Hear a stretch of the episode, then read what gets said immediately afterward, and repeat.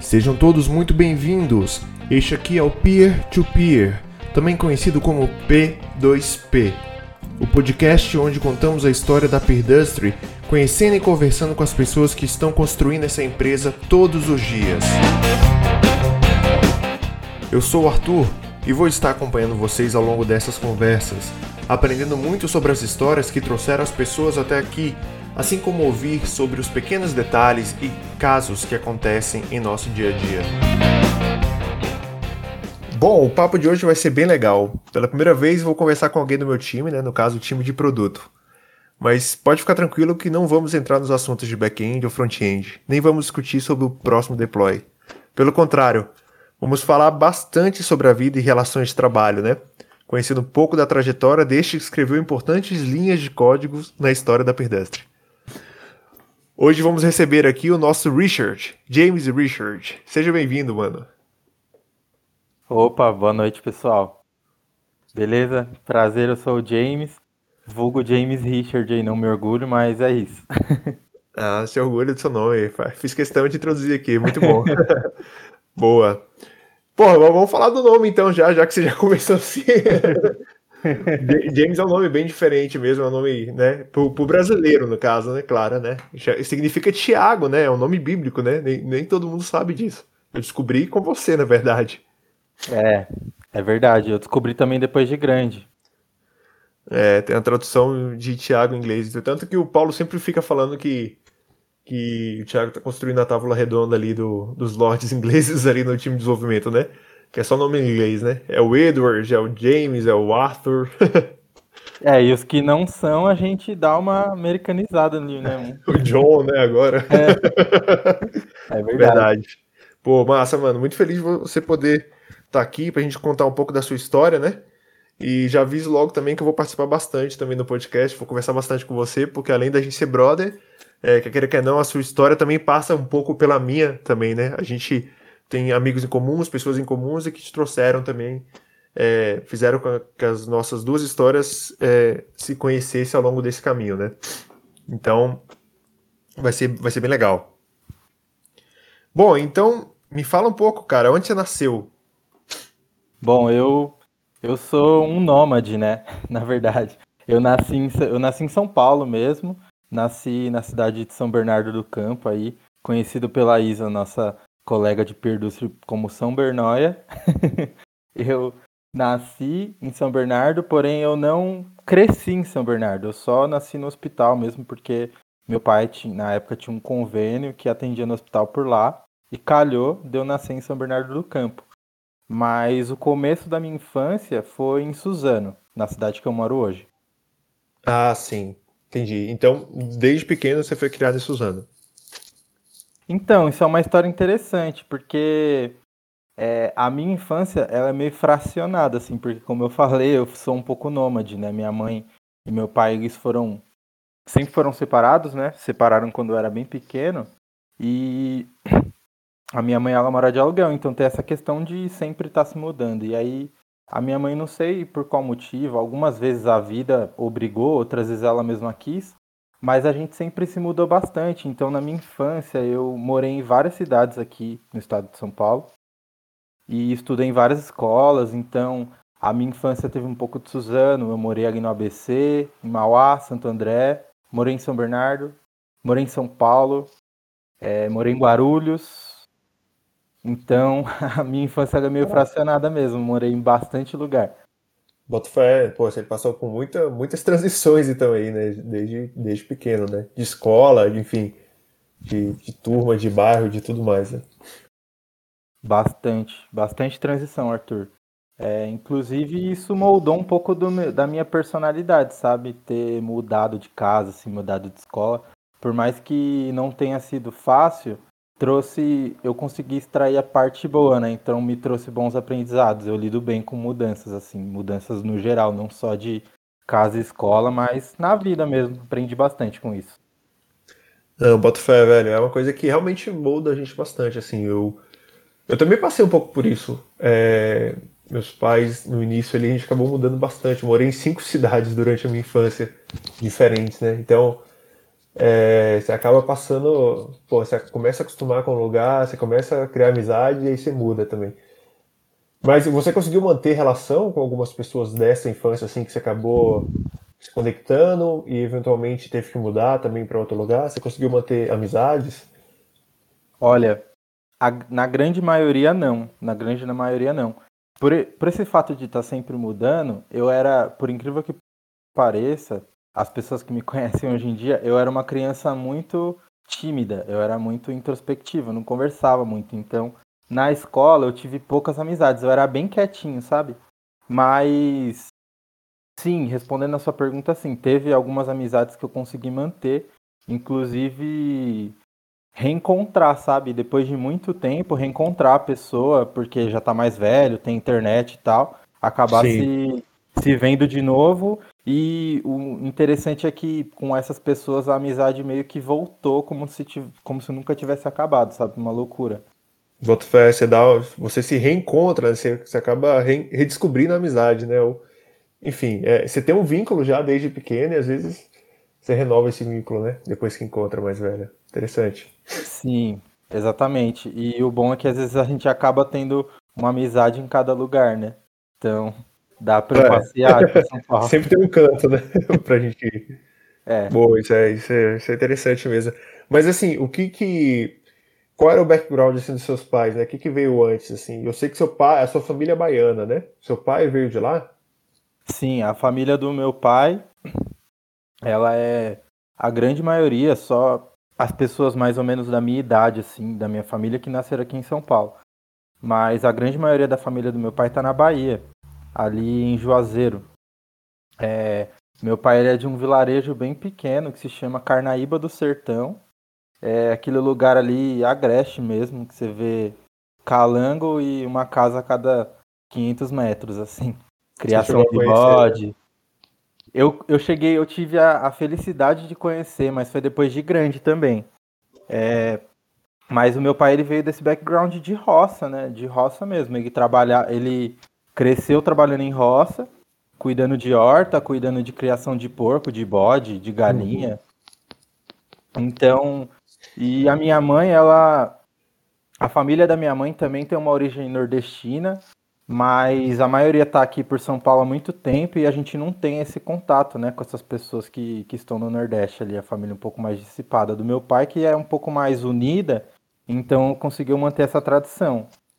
Mas aí, o meu pai, ele veio do, do, do Nordeste, né, de Juazeiro, para São Paulo, para tentar a sorte aqui, que ele não tinha conseguido estudar, né, no Nordeste, teve que trabalhar desde muito cedo na roça. E chegando aqui, mais ou menos com, com uns 20 anos, eu acho que meu pai veio para cá. Ele começou a trabalhar em chão de fábrica, né? Como o famoso peão aí de fábrica, trabalhando em produção. E ele teve uma trajetória interessante, porque ele era nordestino, ele sem muita, expecta... sem muita perspectiva de estudo, né? Mas ele meteu as caras, estudou. E se meteu um monte de dívida, era meio maluco, para estudar e aí ele conseguiu ser técnico de enfermagem, né? Pô, que legal, velho. Isso, e aí dessa desse dessa vontade que ele tinha pelo estudo, porque mesmo que ele não teve a oportunidade, ele gostava muito de estudar. Quando ele teve a oportunidade, ele criou as suas as suas oportunidades, resolveu estudar e conseguiu se formar em técnico de enfermagem. Então, é, muito do que eu tenho hoje, é, muito da minha educação, assim, que ele se esforçou bastante para que eu estudasse, para que eu pudesse ter uma boa educação, veio desse esforço aí que ele teve na vida, né, durante esse processo que ele mudou de, do Nordeste para São Paulo. Caraca, bota fé, velho. Bota fé, que massa. É, bem e, massa. Então seus pais se conheceram aqui em São Paulo, aqui na região metropolitana, no caso. Sim, sim. Os meus pais se conheceram em São Paulo foi através de uma, uma prima do meu pai que trabalhava com a minha mãe. é, aí, tipo. E foi uma coisa muito louca, assim. Foi um encontro e eu saí. não precisou de muita coisa, não. Caraca, tipo, não... foi, não, não foi nem planejado, assim, minha mãe nem queria, nem meu pai, mas rolou. Ah, mas que bom, que bom que rolou, né? Que bom que nem tudo que a gente planeja acontece, tá vendo? É, Às vezes as coisas boas saem sem planejamento, né? Exato, claro, claro. Mas e... é. Pode Desculpa. falar, pode. Não, é uma história interessante, porque a minha mãe, ela, ela sempre morou aqui. A infância dela, né, foi uma infância difícil. Ela morou em Suzano, sempre aqui de Suzano, de uns bairros mais afastados, né? E a minha avó, a mãe da minha mãe, ela teve uma vida bem difícil, assim, uma vida bem dura. Porque ela engravidou muito cedo. Muito cedo mesmo. Tipo, acho que foi com 13 anos que minha avó engravidou da minha mãe. Minha mãe é a filha mais velha.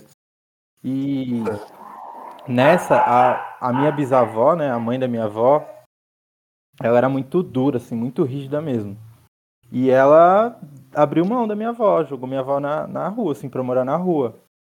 E a minha mãe nasceu na rua. Cacete, velho. É, minha mãe nasceu na rua e minha mãe morou até acho que os 10 anos de idade na rua com a minha avó. Caraca, tudo aqui em São Paulo também. Tudo aqui em São Paulo, tudo em Suzano. E aí a minha avó, ela, ela e, tipo, a minha mãe, quando ela criou uma, uma certa idade, a minha avó mandou a minha mãe para trabalhar em casa de família. Então ela saiu da rua para trabalhar em casa de família. Morava na casa de família, né? E ela passou uns, uns maus bocados, assim, na, na vida dela. Minha mãe é, meio que um exemplo de não ter entrado numas erradas, nos caminhos errados, porque ela passou um, uns maus bocados. Caraca. E, e a minha avó, nesse período aí, ela deu uma virada na vida, sabe? Ela meio que. Ela se tornou uma pessoa muito influente no bairro, porque ela lutava muito em movimentos sociais, sabe? Então, é, no bairro não tinha, não tinha saneamento básico, e aí ela, tipo, fazia. movimentava o bairro para ficar acampando na frente da prefeitura de Suzano para trazer pavimentação, para trazer saneamento básico para o bairro onde ela morava. E ela foi conseguindo fazer essas coisas, né, com esses com essa luta social aí pela causa, e ela foi se tornando alguém influente. Enquanto a minha mãe crescia na vida, trabalhava, ela foi se tornando alguém influente no bairro. Então, até uma curiosidade sobre a minha família, a parte da minha mãe, é que tem uma escola aqui em Suzano, uma escola primária, que leva o nome da minha avó. Pô, que massa, mano. Que legal, velho. Qual o nome da sua avó? Noêmia. Noêmia Santos Rodrigues. Caraca, que legal, velho. É, porque na época ela trouxe muita coisa pro bairro, né? Muita coisa mesmo. Ela deu uma visibilidade pro bairro, né? É aquele bairro que era tudo mato e foi crescendo. Ainda é um pouco mato hoje em dia, uhum. mas deu uma melhorada. E Nossa, né, nesse legal, nessa luta aí da causa social e tal, ela acabou se envolvendo com política, né? Então ela foi candidata a vereadora do PT e ela faleceu em vias de, de em vias de concretizar a eleição, né? Ela teve um câncer e não conseguiu lutar contra o câncer, foi muito agressivo, espalhou pelo corpo todo. E ela acabou falecendo, só que em pesquisas assim da época, ela tinha tipo boas intenções de voto, então talvez se ela tivesse continuado viva, e aí pelo fato dela ter falecido e ter lutado muito pelo bairro, prestaram homenagem para ela e colocaram o nome da escola, o nome dela. Caramba, que legal, velho. E isso nesse processo dela sair da rua e começar a, de novo um período de ressocialização. Então. Ex exatamente. Isso nesse processo de sair da rua e começar essa, essa ressocialização dela aí. Caraca, baita história, hein, velho. E tua mãe foi crescendo. E você chegou a conhecer sua avó, ou não? Não, minha avó morreu, eu tinha um ano. Ah, sim, sim. Eu só conheço então, histórias. Entendi. E, e daí sua mãe começou a trabalhar então em algumas casas, né? E como é que qual como é que a história continua até chegar na história em que os dois se encontram, né? Ela e seu pai. Então, minha mãe ela trabalhando em casa de família e aí ela é ela sofreu um abuso na casa de família, né? Ela meio que saiu fora, isso já adolescente, e procurou um emprego. Aí ela começou a trabalhar numa fábrica de calçados que se chama Brasmanco.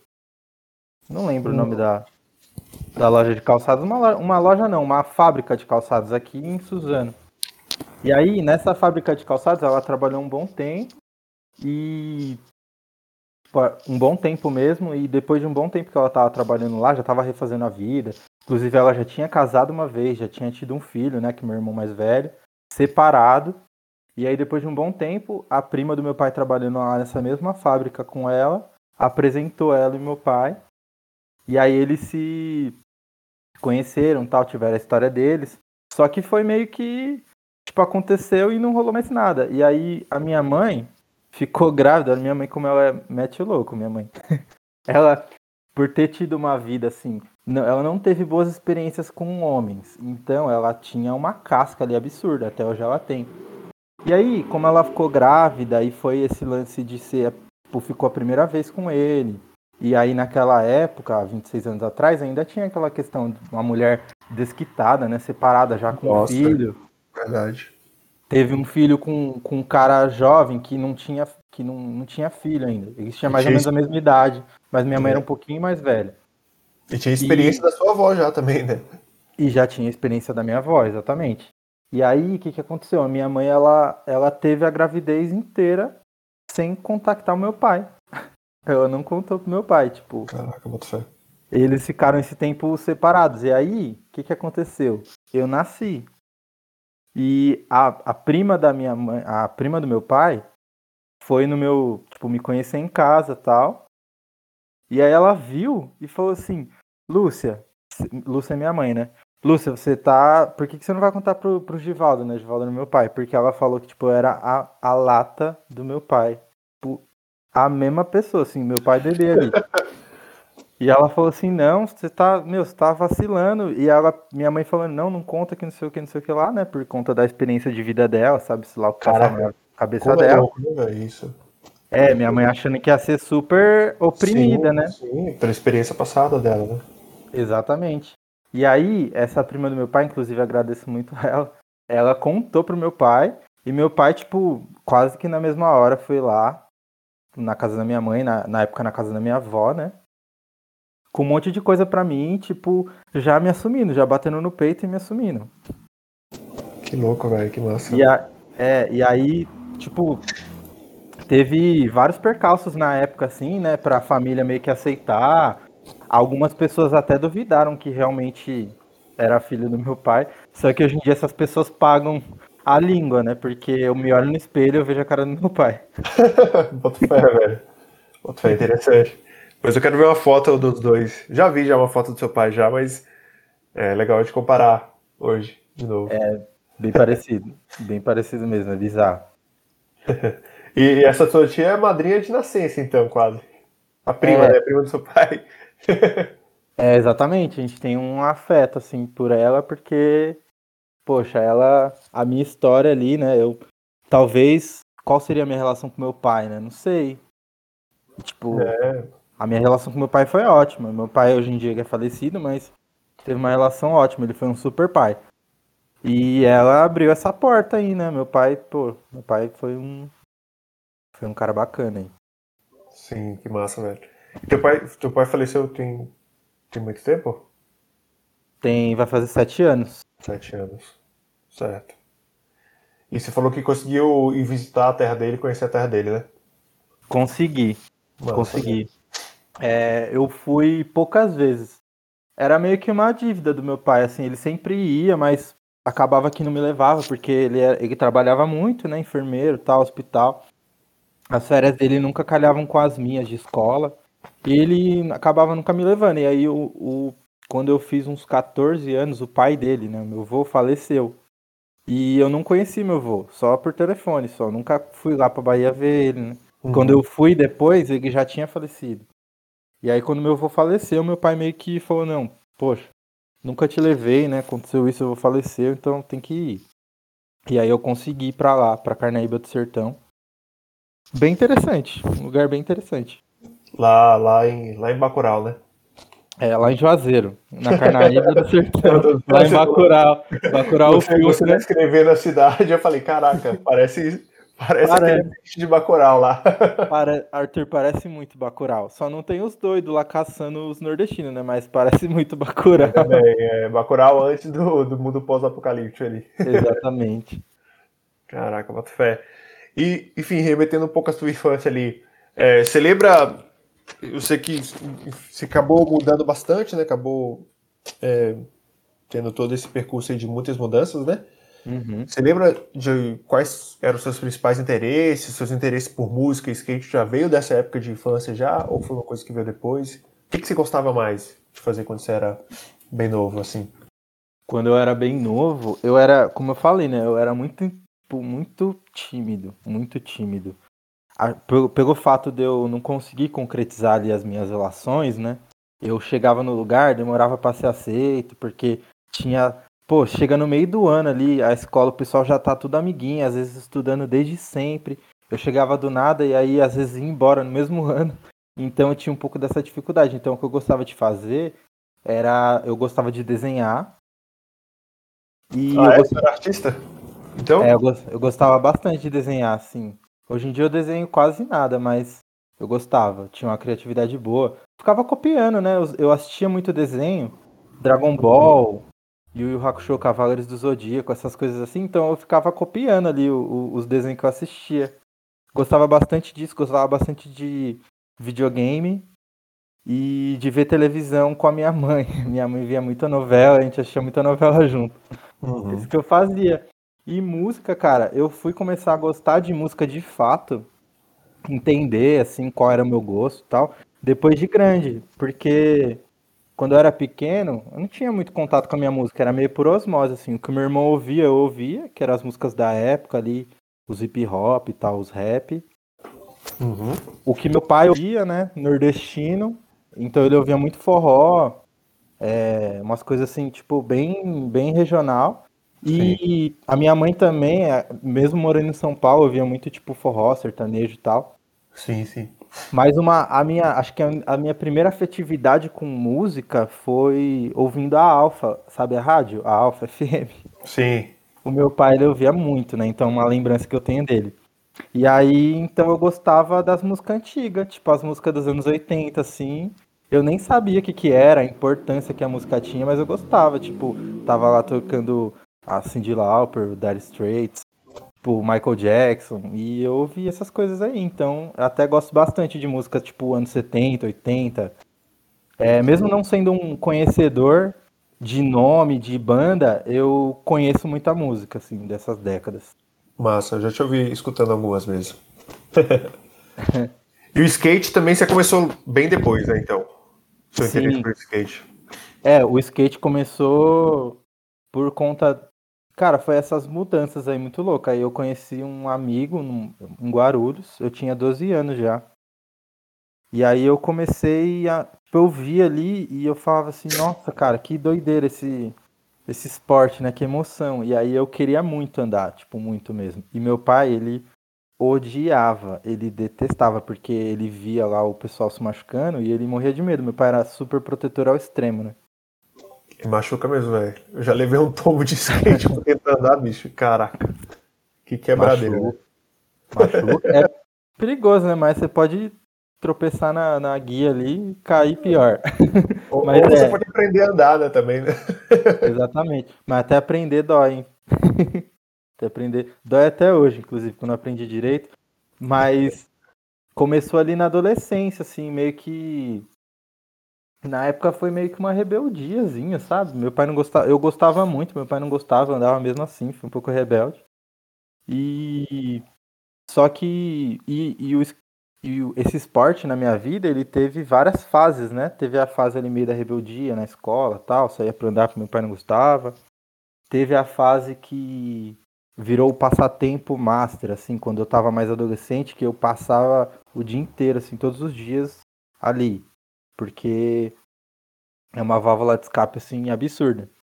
E depois de grande, assim, quando eu comecei a perceber mesmo, é o contexto todo, né?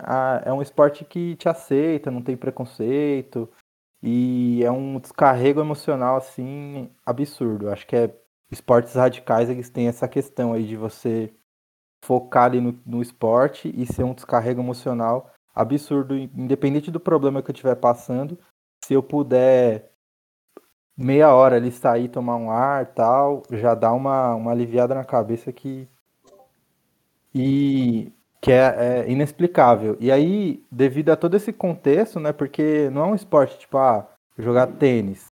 É meio que um estilo de vida, né? Então você começa a ser influenciado pelo jeito de se vestir, pelo jeito de falar, pelo, pelas músicas que você vai escutar.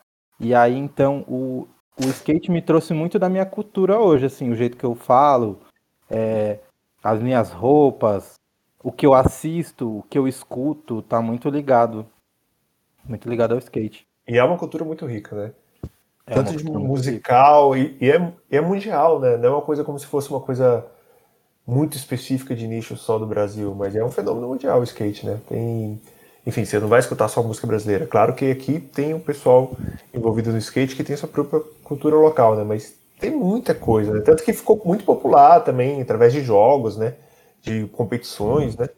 É, em vários níveis aí, né? Nível mundial mesmo de, de cultura de skate, né? Sim, sim, é muito louco. É muito antigo, né? tipo, deriva ali do, do surf, né? E já carrega a, um pouco da cultura do surf, então. E evoluiu de uma maneira que acho que ninguém tinha noção, né? Porque quando eu comecei a andar já era popular, mas não era tanto, era um pouquinho marginalizado ainda. Hoje em dia já tá nas Olimpíadas, então Exato, tá, tá diferente, tá ligado? Olha, tá olha como, como é o processo né, do, do esporte se tornar aceito dentro da sociedade quase, né? Porque realmente era um esporte marginalizado, né? Sim, era um esporte marginalizado. Hoje em dia tem criança de 10 anos ali no campeonato e pai de família fazendo festa, porque por causa de manobra. Isso era uma coisa que não se Exato. pensava, sabe? Exato. Beleza. Então, quando foi que você estabilizou, assim, ou, ou nunca chegou a estabilizar de morar no local, ficar um tempo mais parado, assim? Cara, tô nessa luta aí até hoje. É que, assim, eu, eu ainda moro com a minha mãe, né? Mas uhum. Por não por motivos de eu depender dela, mas um motivo. Tipo, ela, ela tá numa situação assim que ela depende um pouquinho de mim, então eu acabei virando adulto e assumindo as rédeas da, da situação. Então acho que esse momento foi quem estabilizou mais. Que a gente passa mais tempo morando num lugar. Quando a gente vai se mudar, a gente é, planeja melhor, sabe? Minha mãe ela não tinha muito essa instrução, então a gente fazia as coisas um pouco meio que na, na emoção ali. Tinha que acontecer, acontecia. Hoje em dia a gente está mais estabilizado e eu tô na caminhada aí para tentar manter ela estabilizada, né? É, um, é, um, é, uma vontade que eu tenho, deixar minha mãe bem, deixar minha mãe tirar ela dessa situação aí de ter que ficar se mudando sempre, né? Ela já tá ficando mais velha e tal. Sim. Isso não é não é muito legal, não. É, boto fé. E o seu ensino médio, você, você fez onde? Ou você também acabou passando por mudanças durante o ensino médio? Acabei passando por mudanças também durante o ensino médio. Cara, é uma curiosidade assim, ó. Eu não tenho um número porque eu nunca pus no papel ali, porque tem escola que eu nem lembro que eu estudei, sabe? Sim. Mas eu estudei em mais de 20 escolas. Caralho, ué. Em mais de 20 escolas. é muita escola. Véio. Nossa, é muita escola. escola. Teve ano que eu é quase, mudei. É quase uma, é, duas a cada ano, quase. Sim, e era bem comum eu entrar meio que um pouquinho depois do começo do ano e sair antes do final. Era comum, muito comum. Muito comum. Boto fé. Eu já cheguei a. Eu teve ano, não era muitos, mas teve ano que eu mudei de escola três vezes. Sim. E aí, e aí foi chegando ali o final do ensino médio. Você já sabia com o que, que você queria trabalhar? Você você já pensava em fazer faculdade? O que estava passando pela sua cabeça? Então, ali no final do ensino médio, é, mesmo mudando, às vezes eu conseguia manter a escola, sabe? Porque eu falava assim, ah, gente mudou, mas eu pego o ônibus e vou, não tem importância. Preciso mudar mais para perto, não sou mais criança. Então eu acabei fazendo uns amigos do ensino médio que consegui manter ali, tipo, são os amigos que a gente tem contato até hoje. E a gente começou a se interessar por computador. A gente começou a se interessar. Tipo, ali na oitava série pro primeiro ano. A gente começou a se interessar por, por jogar, né? Acho que é menina ali. A gente acaba se interessando por computador para isso, para jogar. Porque eu peguei ainda quando a internet estava começando a se espalhar, né? Tipo, quando eu tava ali, eu tinha uns 12 anos, a internet não era uma coisa tão comum. Eu fui ter internet na minha casa, eu tinha 16 anos. Então demorei para ter internet em casa. Então quando eu comecei a ter esse contato com o computador, a primeira coisa que eu quis fazer foi jogar. Aí eu comecei a jogar Counter Strike online com esses amigos. E aí beleza. E aí fala, putz, meu PC trava muito. Por que que trava? Aí a gente ia pesquisar. Ah, o processador, é a memória, é a placa de vídeo. E aí começa a montar computador. E aí o meu pai se ligou nesse interesse. E falou assim: Ah, quer fazer um curso? Eu pago. Eu falei, beleza, vamos fazer um curso. Não sabia nem do que. E aí a gente achou um curso aqui em Suzano mesmo de manutenção de computadores. E aí eu fiz esse curso de manutenção. E dali, é, antes dali eu não sabia bem o que eu queria fazer. Eu já tinha pensado em ser arquiteto, já tinha pensado em fazer enfermagem, tinha pensado, quando eu era bem criança, eu tinha pensado em ser veterinário. Isso foi um, por um pouco, por um período bem curto de tempo.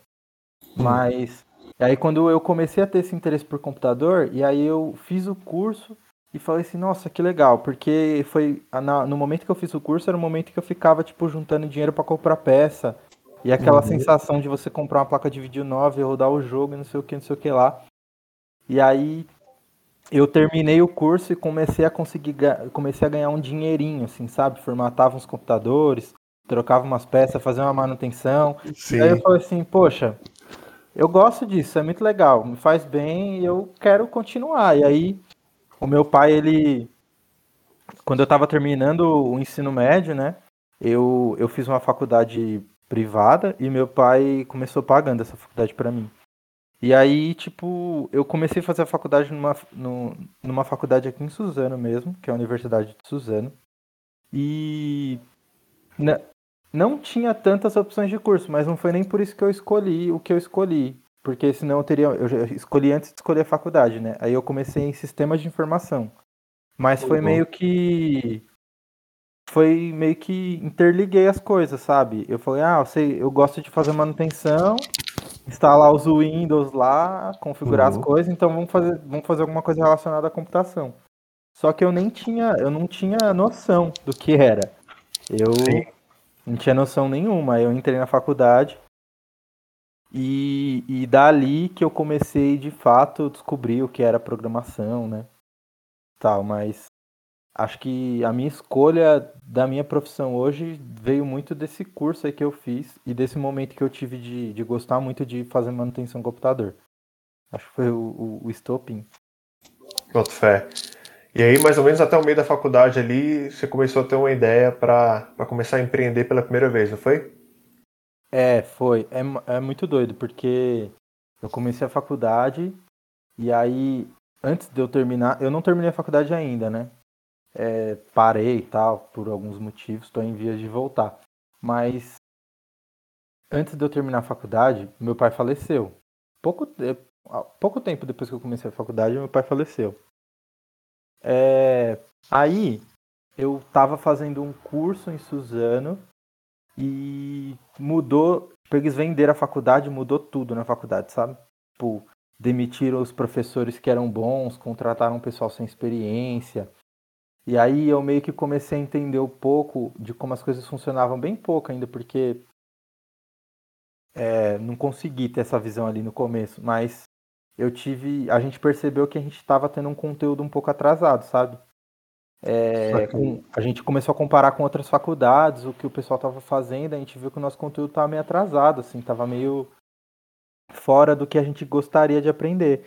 E aí eu resolvi mudar de faculdade, eu e um amigo a gente pegou e foi para a UMC, né, a Universidade de Mogi das Cruzes. É uma universidade até conhecida, ela tem uma unidade aqui na Vila Lobos. É, mas eu fiz aqui Sim. na unidade de Mogi. É, e aí a gente mudou de faculdade, eu e esse, eu e, e esse meu amigo, inclusive esse meu amigo vem do ensino médio. É, a gente estudou junto e decidiu começar a fazer o curso junto. Mudou de faculdade, beleza. Aí chegou na faculdade, tava todo mundo programando, todo mundo ali, orientação objetos, não sei o que, não sei o que lá. E a gente falou assim, meu, a gente não sabe nada disso, velho. A gente tava muito atrasado. E aí a gente pegou e, e falou assim, vamos fazer um curso para ver se a gente consegue acompanhar? Vamos. A gente foi fazer um curso na a empresa que é dona da Alura, a Kaelon. Você fez um curso na Kaelon. Kaelon era cheio de curso mesmo, né? Cheio de material online também. Sim. Aí a gente pegou dois cursos ali, Java e Java para web. Olha, olha as ideias. Pegamos dois cursos, Java e Java para web. Beleza, não, Java, não sei o que, vamos arregaçar. A gente pegou o curso meio que para conseguir acompanhar o conteúdo da faculdade, sabe? Porque tava muito difícil, a gente não tinha visto aquelas coisas. Tava muito difícil de acompanhar. Boto fé. E aí a gente fez o curso e nesse curso a gente meio que começou a pegar um gostinho, assim, um temperinho, sabe? Meio que ver realmente como as coisas funcionavam na vida real. E aí, durante esse curso, que era em São Paulo, né, morando em Suzano, eu e esse meu amigo, a gente fez o curso junto, a gente já era amigo de muito tempo, e a gente começou a ter uma ideia. Uma ideia para poder empreender. É, a ideia, ela veio de uns, pro, tipo, uns problemas que a gente identificou, assim, que era muito difícil para Era muito difícil gerenciar as compras de casa, né? Tipo, as pessoas Sim. acabavam gastando. As pessoas acabavam gastando muito mais dinheiro porque iam no mercado sem lista de compras. E se iam com lista, era toda aquela parafernália, né? Papel, caneta, calculadora, celular. E mesmo assim as coisas saíram no controle. E a gente teve essa ideia, falou assim, meu, vamos vamos fazer um, um, E a gente meio que pesquisou ali o mercado tal. Minha mãe sempre trabalhou em supermercado, eu já estava meio envolvido. E a gente falou assim, meu, vamos, vamos tentar fazer alguma coisa? Vamos, isso durante a faculdade. A gente pegou, começou a fazer isso como, como nosso TCC, né? Começou a meio que documentar isso como nosso TCC. Uhum. Só que em meio a essa documentação que a gente estava fazendo, a gente começou a se envolver com empreendedorismo, né? A gente começou ali em Mogi das Cruzes tem um polo, se chama Polo Digital, né? Uhum. É Alto Tietê Valley, o nome. E aí a gente começou a se conectar com esse Alto Tietê Valley, que é, é, é como se fosse o São Pedro Valley e tal, só que é menorzinho, né? Uhum. Mas é uma, uma iniciativa bem legal aqui do, da região. E aí a gente começou a se conectar com algumas pessoas, é, com alguns empreendedores da região, Aí a gente começou a descobrir mais sobre mercado, sobre produtos digitais, sobre startup, sobre vender as coisas na internet, sobre essas coisas tipo capturar dados e e a, a nossa cabeça foi abrindo de uma forma assim absurda, né? E a gente em meio a esse a esse projeto que a gente estava fazendo na faculdade, que era meio que o começo do TCC, né? Não tinha não tinha começado de fato a fazer o TCC, era meio que um pré-TCC. E a gente estava meio que num conflito, assim, a gente, não, a gente na época não queria programar de fato, a gente achava que a gente ia muito mais trabalhar com coisas gerenciais, né, do que programar. E a faculdade estava dando esse conflito aí, esse esse a gente estava meio que aprendendo a programar, estava precisando programar, mas não estava sabendo, a gente não, não achava que era isso que queria, a gente achava que programar não era pra gente, que a gente tinha que ir para alguma coisa mais gerencial. E a gente estava nesse conflito, a gente começou a ler muita coisa, a gente meio que deu uma viajada e falou assim, meu, a gente não precisa da faculdade, velho. A gente vamos sair da faculdade. E, famoso Steve Jobs aí, né? Exatamente. Referência ruim. Referência ruim. Aí a gente Falou, meu, vamos, vamos sair da faculdade, velho. Só que, por incrível que pareça, não foi, hoje em dia eu não vejo como uma decisão ruim, porque mudou a minha vida assim. Foi um estalo que eu não, não sei, não sei como eu estaria hoje. Cara, Talvez... quer queira que não, é uma puta decisão, né? Assim, você tem que pensar muito e ter muita coragem, né, para tomar essa decisão também. Isso já diz muita coisa também. Então, foi muito doido, porque na época eu trabalhava, já trabalhava há um tempo já, e eu tava um pouco frustrado, eu e esse meu amigo, por quê? Porque a gente estava fazendo faculdade, a gente não conseguia programar, a gente não sabia programar, a gente não conseguia oportunidade para alguém ensinar a gente, porque a gente arrumava só emprego de infraestrutura, para mexer com, com roteador, precisa de mim. Precisa de mim. Meu Deus. É, helpdesk, sabe? Aí eu tava tipo, meu, eu tava trabalhando numa empresa que ela, ela era uma empresa um pouco antiga, assim, não muito antiga, mas ela era super. tinha um viés super tecnológico, assim, mas só o viés. As coisas lá não, não eram muito tecnológicas, assim, né? Mas era uma empresa que tinha um sistema de gerenciamento de desgaste de pneu de caminhão. Era um sistema cabuloso, assim, que os caras tinham. Só não era muito bem construído, né? Hoje em dia eu tenho essa visão que era um pouco legado demais, assim, tinha umas coisas que, uhum. que eram um pouco difíceis. E na época eu jovem, eu não conseguia a oportunidade de virar programador lá. Não tava rolando, sabe? Não tava rolando. E aí eu fui meio que desgostando. tipo, perdendo tesão. Falei assim, ah, mano, eu não vou, não vou conseguir programar, velho. Eu vou ficar na infraestrutura para sempre, no help, no helpdesk para sempre.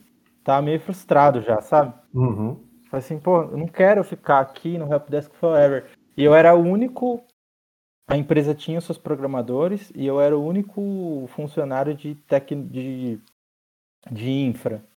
Então eu tinha que tipo, fazer helpdesk, reiniciar roteador, é, falar com plano de internet, mexer com o servidor do Windows. Eu aprendi muita coisa, tipo, aprendi a me virar, mas eu não me. Sei lá, eu até gostava, mas eu comecei a ficar um pouco frustrado, né? Porque eu tava fazendo a faculdade onde eu achava que eu tinha que programar e eu não estava conseguindo, não sabia programar. Uhum. E eu já estava meio que meio envezando a minha vida para ir mais para para documentação, né? Na faculdade eu ficava aprendendo waterfall lá, análise de desenvolvimento, tal, fazer documento. Sim. Que é uma baita, uma baita viagem assim às vezes que rola, né? Antes de você aprender a desenvolver software, o pessoal começa a ensinar já processo e como faziam assim antigamente, como faz agora. Calma, a gente tem que aprender primeiro a programar, pô a gente tem que criar um sistema, depois a gente aprende, né? Essas é, outras coisas aí. É, então, exatamente. Eu tava muito frustrado e eu tinha. Eu ia ter que programar meu TCC e nem sabia. Ia ser um desafio legal? Ia, mas na época eu achei um outro desafio mais legal ainda, que foi empreender. Sim. E as coisas foram meio que acontecendo. Tipo, a gente começou com aquele aplicativinho de lista de compras, meio que documentar, meio que estruturar a ideia. Aí a gente começou a difundir, a passar ela pro mundo, assim. Começou a conversar, começou a frequentar evento, não sei o que, não sei o que lá. Aí, um belo dia, a gente foi no Alto Tietê Valley a primeira vez, a gente comprou um ingresso lá de um evento no Alto Tietê Valley, foi lá. E a gente tem um supermercado em Suzano, que é o Veran, e na época ele era tipo, tava inovando, tava fazendo e-commerce. Era o único mercado aqui da região que tinha um e-commerce. E aí, a gente conhecia a empresa que fazia o e-commerce dele e a gente admirava já a empresa, né? E a gente achava que o futuro do nosso aplicativo, que a gente estava querendo criar, nossa ideia, era meio que fazer integração com, é, com o e-commerce, né? A pessoa criar a lista de compras, enviar lá já para fazer a compra direto no e-commerce e tal. A gente foi meio que viajando nesse caminho aí, meio que de compartilhar os dados, trazer o usuário do mundo online para offline, do uhum. offline para online, né? Uhum. E aí, nesse evento, a gente conheceu o dono da, da empresa que fazia o e-commerce do Verão. Hum. E aí, a gente pirou, tipo, a gente conversou com ele, aí ele falou, ah, o que, vocês estão fazendo aqui? A gente pegou e falou, então, a gente tem a ideia tal, tal, tal, tal, e a gente acha que tem muita sinergia com o que você faz, não sei o que, não sei o que, já deu nossa visão. E ele pegou e chamou a gente para tomar um café. E beleza, fomos tomar um café uns dias depois lá. E aí, chegando lá, a gente fez a apresentação para ele.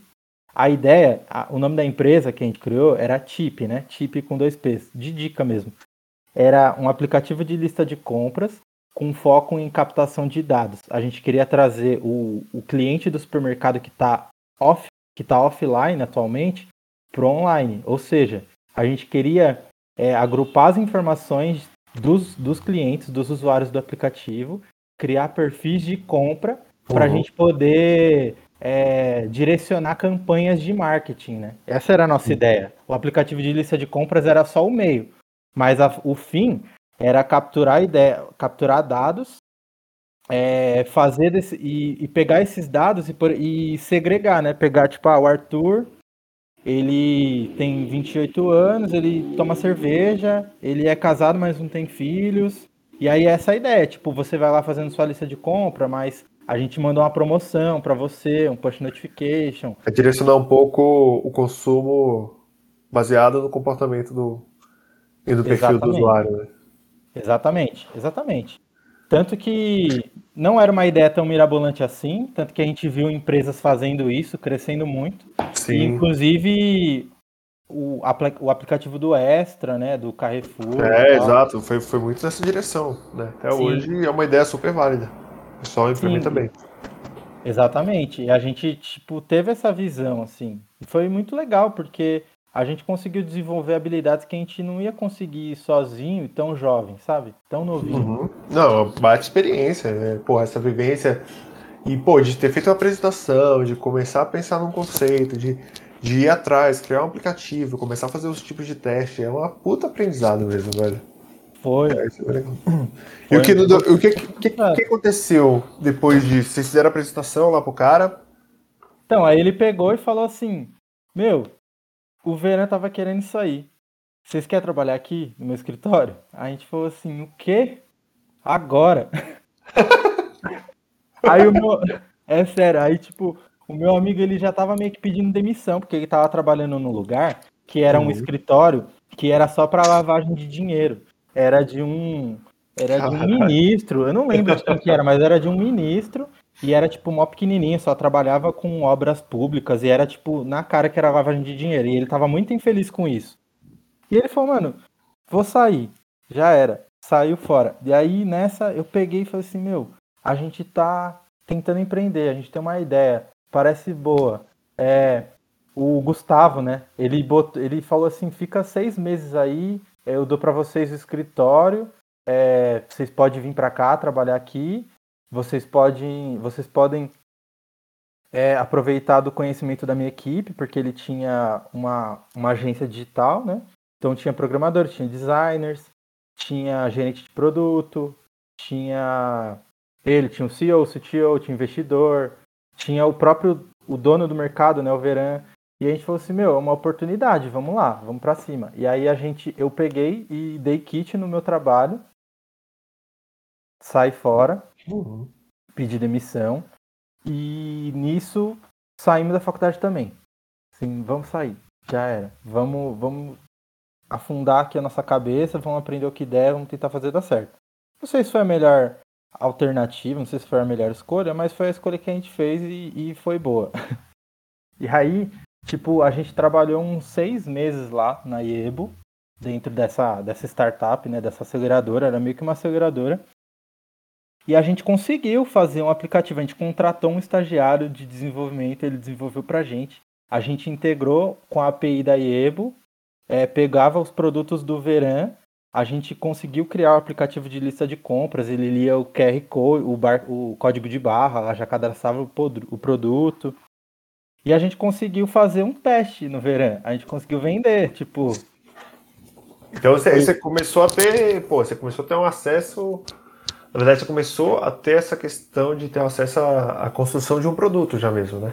Sim, sim. Fato a gente começou a ter acesso à, constru à construção de um produto, sem nem Os saber... desafios e tudo mais, né? Mesmo não programando o produto, você estava já, enfim, quase trabalhando como o que hoje a gente chama de Product Owner, né? Sim, sim. A gente fez muita coisa que a gente... É, que as pessoas iam meio que ensinando pra gente, a gente ia meio fazendo ali do, jeito, do nosso jeito. E hoje em dia a gente via que ou a gente fazia muito errado, ou a gente já estava fazendo muita coisa que muita gente não faz, sabe? Tipo, per, pesquisar persona, fazer mockup do aplicativo, botar para testar, fazer campanha de lançamento. tipo, é, foi muito exato. legal. A gente conseguiu fazer uma campanha que o dono do Verani patrocinou um monte de panetone e chocotone, e aí a gente deu esses panetone e chocotone para os beta tester. Tipo, a gente foi na casa da pessoa que testou o aplicativo e tal, criou a lista de compra, foi comprar. Pô, que legal essa experiência, velho. Foi legal. muito legal, foi muito legal, muito legal mesmo. E, Nossa. cara, nisso a gente foi conhecendo bastante gente, assim, e eu fui me desenvolvendo, tipo, eu fui me desenvolvendo de uma maneira que eu não achava que era possível, porque eu era muito introspectivo. E aí eu tinha que começar a fazer apresentação para um monte de gente importante nos lugares e falar com um dono de mercado e em supermercado a gente foi para o interior, a gente participou de, de programa de aceleração, tipo lá no lá em Sorocaba a gente chegou até a última etapa, tipo, até a fase final. A gente só não passou, mas, pô, foi uma baita experiência. E a gente tirava dinheiro do bolso e, nossa, comia mal. foi bem legal. Cara, que, que legal, velho. Uma boa experiência legal. aí que com certeza forma a gente, né? Vai formando teu. Pô, tua experiência com produto, tua experiência com startup, já te botou no mundo assim que provavelmente te direcionou até aqui, por exemplo, né? Direcionou Pro... esse caminho aqui que você tá, né? Provavelmente não, com certeza. Com, com certeza. certeza. Com Exato. certeza absoluta. E uma coisa muito engraçada também, olha como o mundo é doido, né? A gente, a gente não foi acelerado pela liga, mas a gente teve contato com o CTO lá da liga, acho que o dono da liga, não sei. E, tipo, a gente teve um mentor que era um mentor da Liga Ventures, dois mentores da Liga Ventures. E depois eu fui trabalhar onde? Na Liga, com a Pierdustre. Exato. Mas me fala uma coisa, e aí, e, o que que despertou em você essa, esse estalo de, pô, preciso aprender a programar, então agora, mesmo não continuando na faculdade, né? Uhum. Mas eu preciso aprender a programar, enfim, vou procurar algum lugar que onde eu possa aprender de fato. Como é que foi esse? Então, foi as coisas foram apertando, né? A gente não tinha dinheiro. O investimento que a gente fez na TIP foi baixíssimo, porque a gente não tinha de onde tirar dinheiro. Sim. E a gente não, não tinha uma equipe bem desenvolvida para fazer valer um investimento anjo, por exemplo. A gente, inclusive, conversou com investidores e a gente chegou na conclusão que a gente não tinha maturidade para. Nem maturidade, nem dinheiro. E a gente já estava nesse processo há um ano e meio, já mais ou menos, de desenvolver produto, de conhecer, de testar, não sei o que, não sei o que. E a gente não conseguiu desenvolver o negócio de fato, sabe? Não conseguiu gerar dinheiro. Sim. É, o... Só que a gente conseguiu formar pessoas, né? O, nosso, o programador que trabalhava com a gente, ele foi trabalhar no Mercado Livre. Ah, caramba, que legal. Tipo, ele, ele começou com a gente, o primeiro trabalho dele foi com a gente. Uhum. E, e na, ele se envolvendo com a gente nos, no, nos, nos eventos que a gente ia tal, ele se envolveu lá, conseguiu trabalhar no Mercado Livre. E a gente não tinha dinheiro para contratar outra pessoa, a gente não sabia programar. A gente até conseguiu contratar uma outra pessoa, mas meio que não foi para frente. Sim. E o negócio estava morrendo, o cinto estava muito apertado, tipo, as contas de casa já tava chamando, eu precisava ajudar na minha casa, meu amigo também. Uhum. A gente já tinha gerado muito dinheiro do nosso bolso e a gente falou, putz, infelizmente vamos ter que fechar as portas, né? vamos ter que dar um jeito de fechar o CNPJ e parar, não tá rolando. A Sim. gente tentou a lista de compras, a gente pivotou a lista de compras para ser um e-commerce para supermercados white label, mas aí a gente não conseguia vender, sabe? Porque, não Sim. sei, a gente chegava lá no supermercado, dois molequinhos falando com os donos e, tipo, a gente não tinha muita. Legal, é, pra, pra, quem, pra quem tá passando por uma aventura tipo essa que o James está passando, eu vou até recomendar uma série aqui que vale muito a pena. De os empreendedores jovens na, na idade que você tá falando aí, mais ou menos, James. Chama como vender drogas online rápido. Mas é bem legal, vale a pena. Uma série alemã que tá no Netflix que, Netflix. que conta um pouco essa história de empreendedor, né? Apesar de ser um contexto muito específico, assim, com motivações muito diferentes, né? Que é uhum. é vender drogas online, mas enfim, é, é, bem legal. Ele contando. Vai mostrando assim esses passo a passo também de criar um produto e tudo mais, e essas dificuldades e essas aventuras que vão surgindo no meio do caminho aí. Sim, é, eu já vi um episódio dessa série, é bem bom mesmo, vou terminar. É, então, aí esses percalços a gente acabou falando, meu, não vai rolar. A gente vai precisar fechar, não vamos conseguir continuar com esse sonho. Vamos pegar o que a gente aprendeu até agora e vamos tocar a vida. Sem faculdade mesmo, meter as caras. Porque eu sabia que eu podia fazer alguma coisa sem faculdade. Não é porque eu não tinha faculdade que eu ia ter que, sei lá, arrumar um outro emprego qualquer, sabe? É, nunca, nunca essa questão de regulamentação no mercado de TI e de programação no geral nunca foi problema, né? Foi muito uhum. discutido e tudo mais, mas eu, sinceramente isso nunca vingou muito. É, por enquanto, né? Aí o que aconteceu foi, tipo, a gente separou, fechou as portas ali, fechou o CNPJ é, fechou os nossos vínculos que a gente tinha. Aí esse meu amigo ele pegou e foi trabalhar como como Scrum, né? Ele foi estudar tal, é, projetos ágeis, gerente de projetos, foi para esse caminho. E eu fiquei meio que falei assim, meu, o que que eu vou fazer, velho? Porque eu no limbo, assim, eu caí no limbo. Aí eu peguei e falei assim, cara, na faculdade eu odiava programar. Eu detestava programar mas por conta da minha experiência na faculdade, o tipo de aluno que eu fui. Só que nessa experiência que eu tive nas startups, vendo o pessoal construir produto, indo para evento de desenvolvedor, participando de hackathon, tipo, eu, eu, eu vi a programação com outros olhos, sabe? Eu consegui ver como os Sim. produtos realmente eram construídos, porque geralmente na faculdade a gente, tipo, tem um turbilhão de conceitos, e aí quando você tem que programar alguma coisa, você não sabe como aplicar. Sim, aí, sim. É, nada, nada como uma experiência no mundo real, né? Exatamente. E aí, nisso, mesmo que a gente tenha feito mal, mesmo que não tenha sido um aplicativo tipo, nossa, olha que, que engenharia.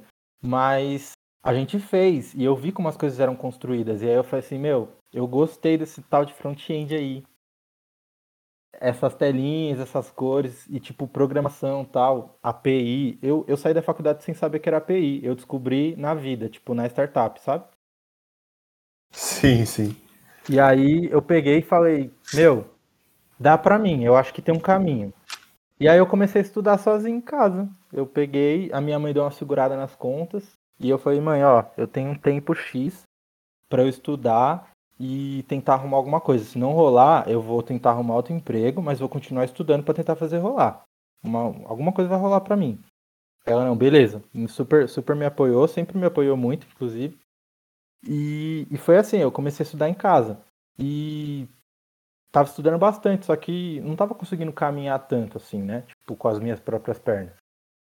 E aí, é, quando eu tava. Quando eu ainda tava na TIP, o Facebook, ele fez um anúncio que ele ia criar um, um, um, um escritório em São Paulo, um lugar em São Paulo, e nesse lugar eles iam oferecer cursos de programação, tecnologia e desenvolvimento de produtos para pessoas da periferia, para pessoas negras, para pessoas de minorias, né? Pessoas LGBTQIA+, é, pessoas com, com deficiência física, né?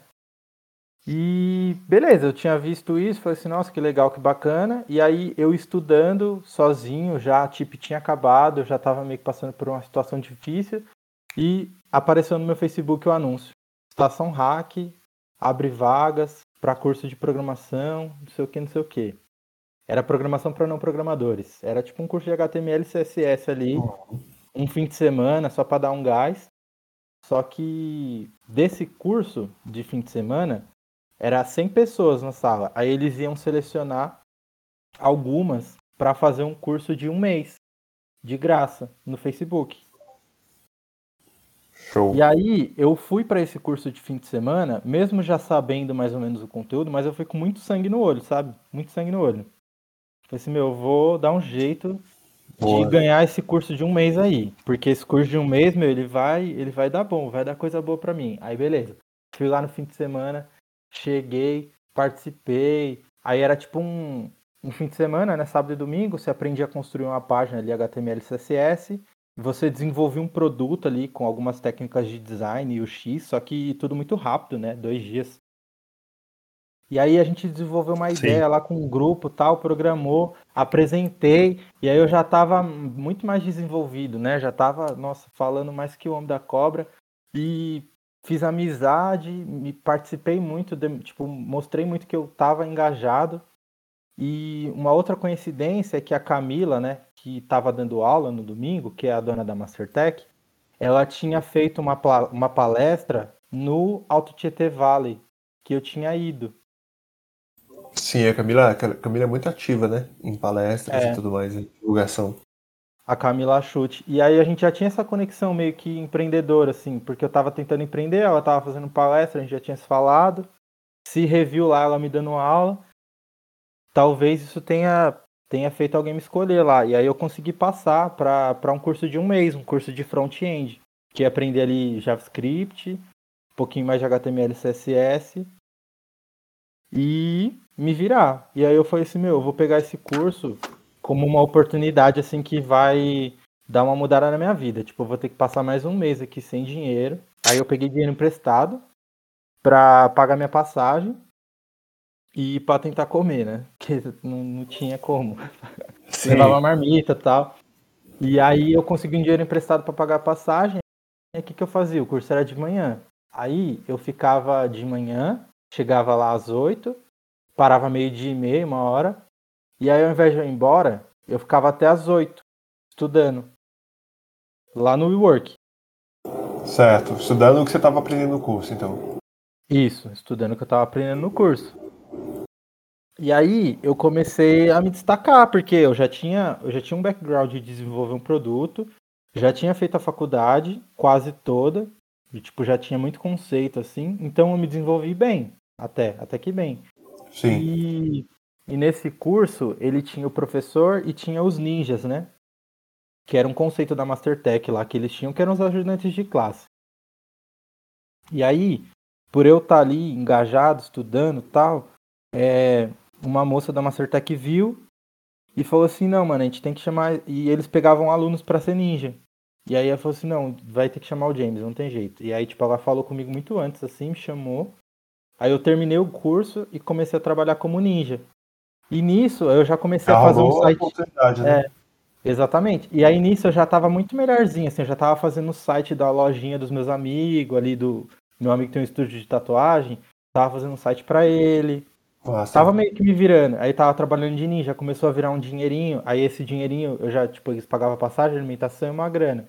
Aí com esse dinheiro eu já comecei a conseguir ajudar em casa.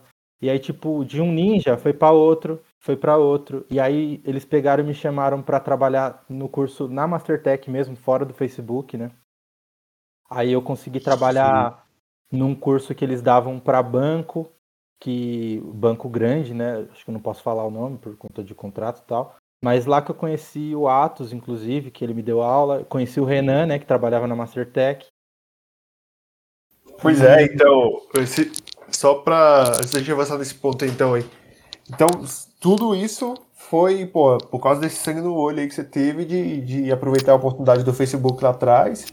E isso te deu a oportunidade dentro da Mastertech ali de virar de aluno para professor, então, de cursos, né? Isso, exatamente. Exatamente. Aí, eu dei aula em Salvador, que teve o Estação Hack na estrada. Eu fui para Salvador, dei aula lá. Tipo, dei aula em São Paulo ali.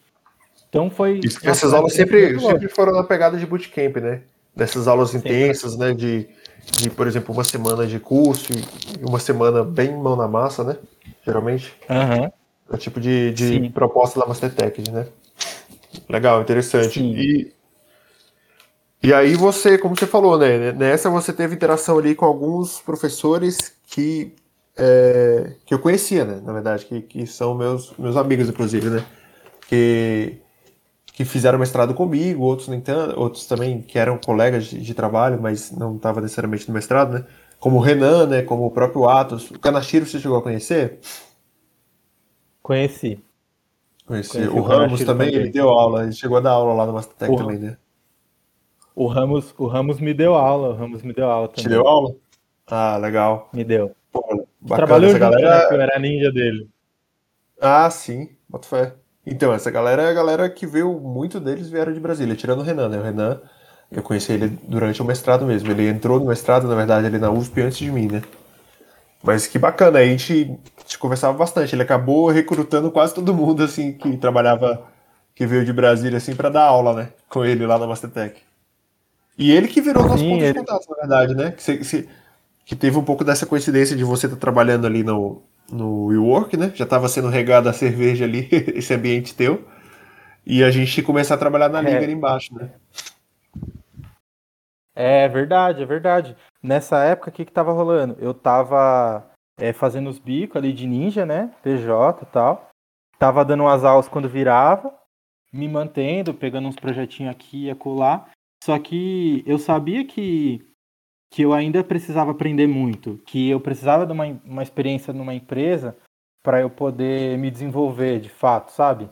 Para escolher os meus caminhos. E aí eu comecei a procurar trabalho, tipo, me, me cadastrava, me candidatava para muita vaga, fazer muito teste, é, para empresa grande, para empresa pequena. Sempre era mais para empresas que pareciam mais com startups, ou eram startups, ou já foram, né? E aí o Renan sempre me ajudando muito, sempre me dava, sempre me dava conselho, sempre me ajudava nos testes. E aí ele pegou e apareceu com uma vaga. Falei assim, meu, você quer, você quer trabalhar? Quero. Então se candidata nessa vaga aqui, não sei o que, meu amigo Perna, trabalhar lá. Vai, pode vai dar bom. aí beleza. Caraca. Aí na época. Tava, perna, perna era um apelido que a galera me deu, na verdade. Eu era o um amigo Perna. Exatamente. Pô, eu lembro, eu lembro dele chegando na gente e falou assim, pô, mano, eu acho que ele que arrumou essa oportunidade, que eu não lembro exatamente se a gente tinha uma vaga aberta, ou se era, se a gente ficava meio capturando a oportunidade mesmo que surgisse, sabe?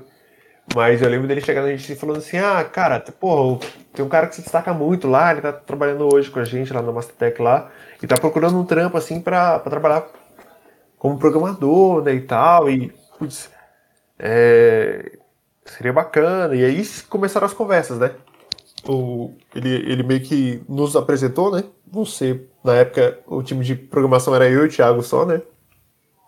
Aliás, nessa época o Atos já tinha vazado, né? Porque o Atos, durante um bom tempo, ele ficou fazendo freelancer junto comigo aqui pra Peer sabe? A gente estava no mestrado e, e, e, fazia freelancer aqui pra Peer também. E ele tava, pô, ele acabou se envolvendo em muita coisa, né? Ele tava finalizando o mestrado, é, acabou se envolvendo na Mastertech também, porque ele precisava juntar o dinheiro porque ele ia vazar do Brasil, né? Ele foi lá pra República Tcheca depois. Mas eu já tinha entrado na Peer nesse tempo, né? Eu tava, tinha um tempo ali já com o Thiago oficialmente na Peer. E aí rolou essa oportunidade de a gente conversar, trocar uma primeira ideia, fazer, fazer entrevista de emprego e tudo mais, né? E foi, foi tensa essa entrevista, velho? Foi tranquilo? Foi tenso, foi muito tenso. Porque, primeiro a tecnologia, né? Falaram assim, ah, o que que é? Ember. Aí eu nem, nunca nem tinha ouvido falar. E aí eu peguei e falei assim, putz, tem que aprender. Mas o teste foi super tranquilo, assim. Vocês foram super de boa. O teste me passaram. Fiz. Aí eu fui na entrevista. É, não foi tanto problema para mim, porque, como eu falei, né, nesse período da minha vida eu me desenvolvi, fiquei um pouco desenrolado, então essas coisas não me deixavam é, me deixavam ansioso no nível normal, não era nada fora uhum. do comum. Assim. Mas... É, e a gente também tava numa pegada de, de entender mais, sabe? Entender, cara, qual o nível do, da pessoa, o que, que ela já sabe, o que, que não sabe. Vamos aproveitar ela a uhum. partir do nível que ela tiver também, entendeu? Às vezes tinha um pouco disso, né? Porque a, o nossa recomendação que a gente tinha era que, pô, você é um cara que é estudioso, vai é dedicado, vai, vai se dedicar, então, dependendo, né? Pode ser uma puta oportunidade nesse sentido, né? É, então, eu não sabia dessas coisas, né? Eu tava meio que só de candidato. O Renan nunca tinha me falado muito, não. Nem sabia que talvez essa conversa que tivesse aberto essa oportunidade, não sei. Mas, cara, a primeira vez que eu conheci, de fato, vocês, eu fui lá, conversei com o Thiago. E aí, o Thiago, nossa, muito educado, né? Ele é uma pessoa muito polida. Thiago é um Lorde inglês, né, velho? É, o Thiago é um Lorde foi muito tranquilo, assim, me tratou, nossa, super bem, tipo, a gente com uma conversa super aberta tal. Aí ele pegou, eu acho que a primeira vez a gente conversou, não sei se foi a primeira vez que eu conversei com ele, eu já conversei com você, acho que não, foi a segunda vez. Porque eu conversei com ele, aí ele me passou, eu tava fazendo o teste na época, eu acho. E aí eu tinha que ir para Salvador para dar a aula lá, porque tava rolando estação hack na estrada, eu fui convidado para fazer a primeira cidade, né? Que era Salvador. Aí eu fui para Salvador e voltando eu tive uma outra reunião com vocês. Eu acho que foi nessa aí que eu te conheci. Eu não lembro bem da ordem das coisas. Mas conversando com o Thiago foi de boa. Ele me fez umas perguntas. Aí ele falou assim: Peraí, que eu vou chamar o engenheiro lá. Eu pensei: Eita, agora que, que acabou, agora que no, no castelo de areia vai desabar. aí chegou você novinho assim, cabelo pro alto tal, fez umas perguntas. A gente não tipo, não conversou muito, né? Você só fez umas perguntas para mim, eu tentei responder aqui do jeito que eu consegui. E foi de boa, eu, eu nem. Eu fiquei meio tipo. Será que eu vou passar? Será que eu não vou passar? Eu tava muito. Eu tinha recebido muitas negativas, né? E eu tava meio que num processo de. Eu tava num processo da local web também. E eu já tava meio avançado, ah, é? assim, nesse processo. É, eu já tava meio avançado no, no processo da local web. Só que durante eu acabei pegando da Peer. E aí eu fui fazendo os dois em paralelo. Só que o que aconteceu? Eu me envolvi muito com o da Peer e, e acabei não passando no da Local Web. Passei umas duas etapas, eram muitas etapas. E aí, beleza, eu tipo tava ali ainda procurando um emprego. E aí eu tive essas conversas com vocês e foi bem isso que você falou. Vocês procuraram saber o que eu sabia para quando eu entrasse de fato me ensinassem, né? E foi, cara, divisor de águas, assim. Acho que o objetivo que eu visei ali, começando a fazer o curso do Facebook, eu concretizei ele com muito mérito, assim, na minha opinião, porque eu tive uma experiência muito louca lá naquele Facebook, conheci muita gente, pude, nossa, tive a oportunidade de, de apre fazer apresentação para muita gente, dar aula para centenas de pessoas, então foi muito louco. E ainda concretizei arrumando um trabalho, né? Mesmo sem ter me formado. Comecei a trabalhar aqui na Peerdustry e, pô, deu super certo, né? A gente tá aí até hoje. Pois é, muito legal essa caminhada aí, bem, bem interessante, né? E uma, uma coisa que eu sempre falo assim que é, que é um pouco hoje tem um movimento muito de falar bastante que programar é uma coisa fácil, que é fácil mudar de carreira, né? Aprenda a programar do dia para noite. E eu sei que tem muita coisa bacana da gente, né, de fazer cursos como o Bootcamp que ajuda muito você, por você sair de um degrau e para o outro, e para outro, e para outro. Mas programação é um tipo de trabalho que exige muita prática, né? Prática deliberada mesmo, assim. É, a famosa 10 mil horas, né? Tem que trabalhar muito até você entender muito, porque é muito complexo, né? É muita coisa para aprender, são muitas tecnologias, são muitas outras habilidades também, que não é só programar, né? Que tem, porra, tem design de sistemas, né? Tem redes, tem sistemas operacionais. E aí é um caminho longo, né, velho? É um caminho bem complexo, assim, não é não é tão trivial, né? Esse, esse, esse processo de aprendizado de, de engenharia de software no geral, né? E eu queria até saber um pouco sobre, até um pouco sobre esse aspecto também, né? Porque é que não você entrou bem em junho, né? Quando, quando você entrou na Pia, e a gente tinha um pouco dessa missão de, de te ensinar bastante também, né? De aproveitar, trazer você para contribuir com a empresa, né? Contribuir com o produto, que era uma startup muito mais nova do que a gente já é hoje, né? Com experiência, com muito menos pessoas também, acho que a gente era cinco ou seis pessoas na época, né? Não, era um pouco mais, talvez sete, né? Uma empresa bem menor. E, e tinha essa, esse desafio de, de ensinar alguém também, ao mesmo tempo que a gente precisava desenvolver o produto, é, chegar num estágio um pouco com uma certa velocidade, né? Ter um estágio um pouco mais maduro para o produto, até porque os outros estágios da empresa exigiam isso, de certa forma, né? Uh, então isso para a gente foi um desafio bem grande de, pô, a gente precisa ensinar alguém, mas ao mesmo tempo a gente precisa evoluir o produto. E isso é um problema, é quase um dilema de startups no geral, né? Que é difícil você ter esse espaço super adequado para pessoas mais júniores é, aproveitar e aprender. E, e, isso eu tenho certeza que foi um desafio muito grande, porque é, quer queira que não, não tínhamos uma, uma, um processo de mentoria, né? Não tínhamos nem um onboard direito, né? Você caiu meio que de paraquedas no, no Vietnã e sem, sem, assim, sem muita experiência de programação, e tendo que começar a contribuir com o produto e render, né? Não é só aprender, tem que aprender e render. É muito. É um ambiente muito, muito diferente, né? De uma empresa grande, por exemplo, que tem todo um esquema de trainee, todo um processo para ensinar as pessoas júniores a, a, a, ir evoluindo né, na carreira, né? E, e, como é que foi esse início da PIDA? Você acha que foi muito desafiador, mas não, não só por esse ponto, né? Mas por tudo isso que eu falei, né? Por, a gente não ter esse processo estruturado e por você ser uma pessoa que estava iniciando ali nesse, nesse ambiente de programação de um produto real. Como é que foi? Foi muito desafiador, muito desafiador. Mas acho que eu fui, eu acho que eu consegui ser bastante resiliente, assim, acho que essa é a palavra. A, a resiliência que eu consegui ter, acho que ela me manteve, assim, me fez ter um pouco de força para passar pelos percalços, que é como você falou, tipo, eu, poxa, eu tava lá trabalhando eu tava tendo, eu tive aula com Atos com o Renan, eram pessoas que eram referência para mim, porque, poxa, os caras, mestre de computação, é, já sabiam muito, já tinham trabalhado. É, então, os, poxa, os caras, o Atos contribuindo lá pro, pro Fedora tal, e aquela coisa muito louca, começando ainda a entrar nesse mundo, e aí eu caí numa equipe onde tinha o Thiago, que já tava, pô, tava empreendendo ali, construindo uma empresa, construindo uma história. É, e você que vem do mesmo, back, do, do mesmo background ali do Atos e do Renan, mais ou menos no mesmo nível, eu fiquei um pouco em choque. Eu fiquei um pouco em choque, só que muito entusiasmado, porque, assim, poxa, é, a gente é a, média das cinco pessoas que a gente convive, né? Então, eu quero viver perto de gente que vai me ensinar, né? Eu quero estar num lugar onde eu possa aprender. E foi isso que me motivava, isso me motivava muito a, a, a conseguir ser resiliente, porque, pô, apanhei muito. Apanhei muito para aprender as coisas. Muito, muito mesmo. É, tinha coisa.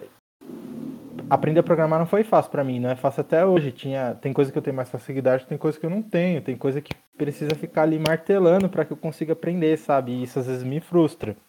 Só que a possibilidade de, de, de aprender e principalmente de estar tá trabalhando num produto que estava sendo construído, construindo a história de uma empresa, vendo as coisas acontecerem e sabendo do impacto que eu poderia ter na empresa, isso me motivava. Então, às vezes, mesmo que eu voltasse para casa meio choroso ali, porque eu não sabia, não entrava na minha cabeça o contexto do disco, eu tinha muita garra. Eu tinha Total, muita garra para continuar, sabe? Bastante garra para continuar e e era um aprendizado muito, né? Mas, né? como a gente falou, né? A gente estava a gente estava aprendendo a construir um produto, o um produto dessa empresa que já é um setor totalmente diferente, né? Que é a Peerdustry, e ao mesmo tempo é, tentando ensinar alguém, formar alguém, né? E tudo mais. E é, é, um processo bem desafiador mesmo, velho. E como você falou, velho, acho que uma das principais características sua é resiliência mesmo. E, inclusive é um dos comportamentos que a gente mais valoriza aqui na empresa, velho. Porque é, Resiliência é fundamental em qualquer startup, né? É, é, um ambiente onde você vai errar muito e você tem que estar muito confortável com o erro, tem que estar muito confortável com a falha e você tem que persistir para encontrar a solução correta, né?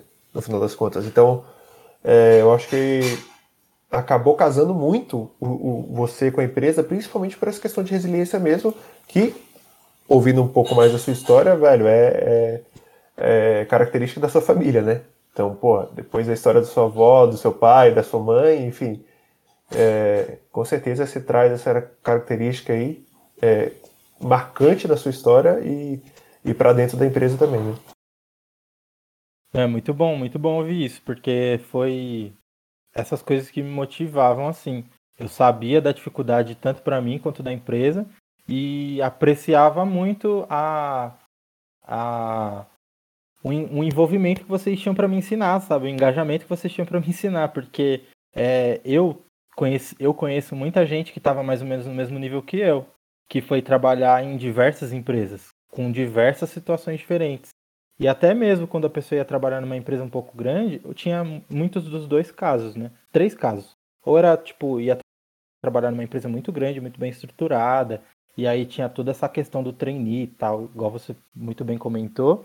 Ou a pessoa era, tipo, um cara tava fundando uma empresa, não tinha programador, pegava um júnior porque conseguia pagar mil e tantos e falava, meu, constrói aí o produto, não importa. A pessoa não estava nem preocupada com a qualidade que ia sair as coisas, até porque às vezes não tinha um background técnico e acabava dando errado, né? Porque a gente sabe como é.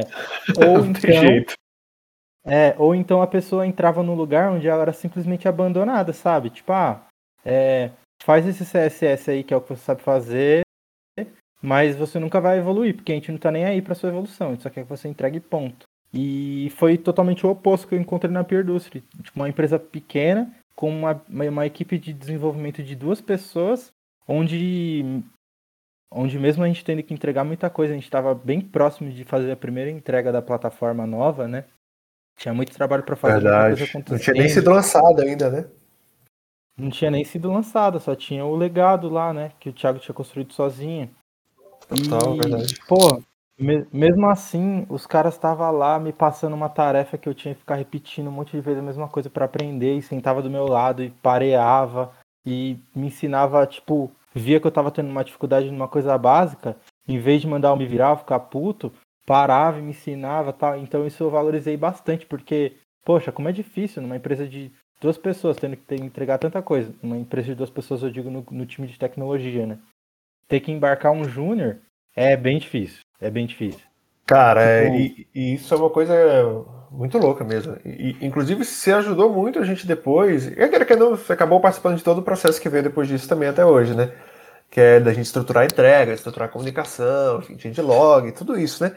É, estruturar a nossa forma de trabalho e evoluir nisso o tempo todo é uma coisa que a gente, aquele que no time de desenvolvimento, a gente sempre é, rever, né? Sempre volta atrás para tentar fazer uma melhoria contínua desses processos nossos, né? É, e que que não, acho que uma das partes que a gente mais melhorou foi essa questão de fazer um onboard, fazer um treinamento da pessoa no contexto, até porque a aplicação ficou muito mais complexa desde a época que você entrou, né? Tá muito maior. Uhum. E, e hoje a gente gasta quase um mês para fazer a embarcação de alguém dentro da equipe, né? O João foi assim agora, né? Quer que não, e a gente consegue ver como isso impacta é, no desempenho da pessoa, em como ela consegue é, mais rapidamente se engajar, né? Então foi, foi bem importante esse processo que a gente de aprendizado mútuo entre você e a gente, né? No caso ali, e que a gente conseguiu aplicar depois com a vida do Edu e com a vida do João, né? A gente foi construindo essas, essa, toda essa questão de onboard, toda essa questão de como trazer a pessoa para dentro e, e, fazer ela render o mais rápido possível e ela ficar satisfeita também com o trabalho dela o mais rápido possível, né? Acho que isso é uma baita uhum. vitória aí recente. Não, com certeza. Com certeza. Oh, bem legal, velho. E, e, nessa época a gente trabalhou muito tempo ali, durante muito tempo ali na aldeia e no work, né? De toda forma, o transporte seu, que já morava aí onde você mora hoje, né? Que é em Suzano, sempre gastou duas horas para ir, duas horas para voltar, né? Que tem tudo a ver com resiliência também, né? Passar por esse processo todo assim também de, de transporte. Eu acho que isso muitas pessoas acabam fazendo durante um período da vida, né? Assim, seja para ir para faculdade, seja para ir para trabalhar em algum lugar pela primeira vez, isso acontece bastante, né? É, e, mas duas horas realmente era um, era, era, um, era um tempo muito grande, né? A gente sabe que é a realidade de muita gente em São Paulo, mas era, um, era um tempo muito grande. E como é que era esse transporte? Você, gastava quantas conduções ali? Eu sei que você pegava o metrô, fazia umas três baldeações, certo? E como é que era? Como é que você usava esse tempo, por exemplo? Eu sei que, pô, é que não é quatro horas da sua vida. Tem dia que era mais apertado, tem dia que não, mas eu, já andei muito na vida de, de, ônibus e de busão e de metrô e, e é o espaço que também dá para você aproveitar o tempo, né? De alguma forma. Seja para pensar, seja para ler, seja para ouvir música. Enfim, como é que era esse, esses, esse transporte seu? Sim. Era uma, era uma coisa assim que doía, mas eu passava de boa, passava por cima de boa, mesmo doendo. Porque, como você falou, é bem longe, né? Então. E eu via muitos amigos meus desistindo das coisas por conta desse trajeto. Tipo, ah, não, vou arrumar alguma coisa aqui pela região mesmo porque eu não quero trabalhar para São Paulo porque não vai rolar, muito longe. Só que eu nunca tive esse. Isso nunca foi uma barreira para mim, foi sempre uma condição. Falei assim, ah, moro longe e o trabalho tá lá, então eu vou até. não, não tem jeito. E como você falou, eram duas horas de condução, porque eu pego um ônibus para ir até a estação de Suzano. Aí, na época, eu pegava um trem até Guaianazes, aí Guaianazes até a Luz, dois trens, né? E aí da Luz eu pegava até a linha amarela, né? Até Paulista. Da Paulista a linha verde até o Trianon. Então era bastante. Aí depois deu uma melhorada, né? Porque Guaianazes parou de ter baldeação, aí virou Suzano, é, Estudantes Luz, né? De Suzano ia direto para Luz. Aí já deu uma melhorada. Sim. E esse tempo eu utilizava da seguinte forma: eu ouvia muita música, podcast, porque de manhã era muito lotado, então era muito difícil fazer alguma coisa com as mãos, né? Se não segurar ali e sobreviver. Mas à noite era um pouco mais vazio, dependendo do horário que eu saía da pier. E, cara, eu lia. Eu, você, inclusive, foi um grande incentivador desse hábito aí, porque é, teve um período ali que eu consegui ler bastante, assim, no trem, sabe? Consegui recuperar essa, esse hábito de leitura. Caraca, a tua velocidade e... de leitura era muito rápida, velho. Tu lia umas 4 horas por dia. Bicho, o James via é... com, com o livro, a gente já passava um livro, aí depois o Thiago trazia outro livro, daqui a pouco ele já tava pedindo outro, o cara começou a engolir livro igual. igual comida, velho. Verdade. Inclusive a pandemia me tirou um pouco isso, eu tô um pouco parado na leitura, mas nossa, no trem era Cara, maravilhoso. Eu também, é uma coisa incrível, isso é uma coisa incrível, tipo assim, eu tinha uma rotina de leitura muito maior antes da pandemia. Eu lia muito no transporte uhum. também, eu gastava mais ou menos uma hora para ir, uma hora para voltar também, né? Uhum. Mas é, ali pro work. Mas eu lia muito, velho, durante o transporte, principalmente no metrô, ali no ônibus, quando dava pra ir sentado, né? Caraca, era, era, era um período onde rendia muito, assim, essa, essa questão de leitura. E agora eu já tenho. Parece que eu perdi um pouco o hábito, porque o meu hábito de leitura era muito dentro do transporte público. É louco isso, né?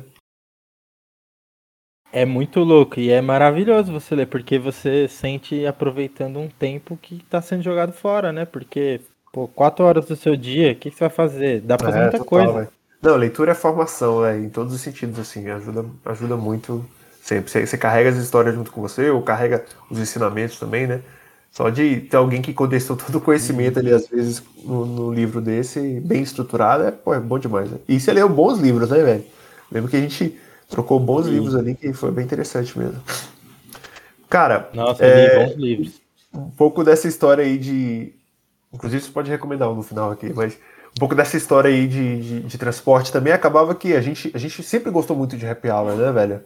Sempre gostou muito de ficar um pouco mais depois do trabalho, para ficar junto, porque quer que não está trabalhando, está construindo ali, mas nós somos pessoas que construímos ali um ambiente muito legal também de, de convivência, né? A gente gostava de ficar e tal. Só que você morava longe pra caramba, então você tinha uma data limite ali, um horário limite, dava 10 horas, você tinha que ir embora, né? E eu lembro muito bem né, de umas histórias do tipo, cara, é, começa a trazer roupa para você dormir lá em casa. Eu já convidava logo, né? Putz, James, vai ter um happy hour hoje, velho, já traz a roupa aí que você dorme lá em casa. Aí a gente voltava para casa, no outro dia a gente ia trabalhar, né? Porque aí você poderia ficar até uma hora da manhã ou duas horas da manhã, dependendo de até onde fosse o happy hour, né? Mas eu lembro que você começou, por exemplo, tinha vezes que a gente vinha, era sexta-feira, a gente nem tinha marcado nada, mas pode ser que acontece, né? De rolar um happy hourzinho depois do trabalho ali. E pode ser que estenda, principalmente se for no charme da Paulista ali, né? E aí o James começou a trazer sempre roupa, velho. Sempre roupa ele já trazia, porque se rolasse de ficar, ele não ia perder a oportunidade, né, de ficar até mais tarde um pouquinho e, e, e, poder dormir aqui em casa, né, que a gente que ele aproveitaria e tal. De repente tinha vez até que você passava o final de semana por aí, a gente curtia São Paulo também, né? Mas era são, são boas lembranças aí dessa época de de WeWork ali, né? Começava a tomar uma ali no WeWork, depois ia para Charme da Paulista, de vez em quando parava ali no, na escadaria e sempre boas lembranças aí dessas noites. Não, ótimas lembranças. Eu vou lembrar disso aí para sempre, porque, como você falou, né, o ambiente de trabalho era muito legal. A gente, tinha, a gente tem uma amizade, né? Então, poxa, era, era muito legal sair para tomar uma cerveja depois descontrair com todo mundo. E eu nunca fui muito de perder a oportunidade, não. Então tava legal, eu ia lá, ia ficando, ia ficando sabia do meu horário, às vezes eu tinha que ir embora, saia correndo para pegar a condução. Quantas vezes eu já não, não atravessei ali, quem sabe, quem já pegou metrô em São Paulo, aquele trajeto ali da Luz até a linha Coral, pra, na Paulista, na linha amarela, até a linha Coral, dá um, tem umas boas escadas para subir, um bom trajeto para percorrer. Quantas vezes eu já não passei aquilo lá correndo? Pra não, não fechar, não, não perder o último trem. É. Inclusive teve uma, Teve uma vez, não, não, eu não tava trabalhando na Perdústria, mas teve uma vez que, poxa, eu não consegui ir embora. Eu tive que dar meus pulos, não consegui ir embora. Eu tipo, perdi o trem mesmo, fui para pro, pro Tietê, perdi o ônibus que vinha para cá também, quase dormi no Tietê. A sorte é que liguei para um tio, ele foi me buscar, dormi na casa dele. Mas, tipo, já aconteceu de eu não conseguir voltar para casa. Mas eu, eu, te agradeço muito, Arthur. Te agradeço muito. Que isso, velho? Que nossa, isso? Tá maluco? Tantas vezes que eu dormi na sua casa, enchendo o saco seu e da Ana. Quantas não, vezes que, que isso, velho? Pô, é, é, eu, acho que, tipo, essas coisas, é, pra mim, são, são coisas que eu valorizo muito, mano. A gente acaba é, tendo essa, essa questão de, de momentos de descontração, né? momentos de, uhum. de, pô, a gente cria elos, velho, que é impressionante, né, velho?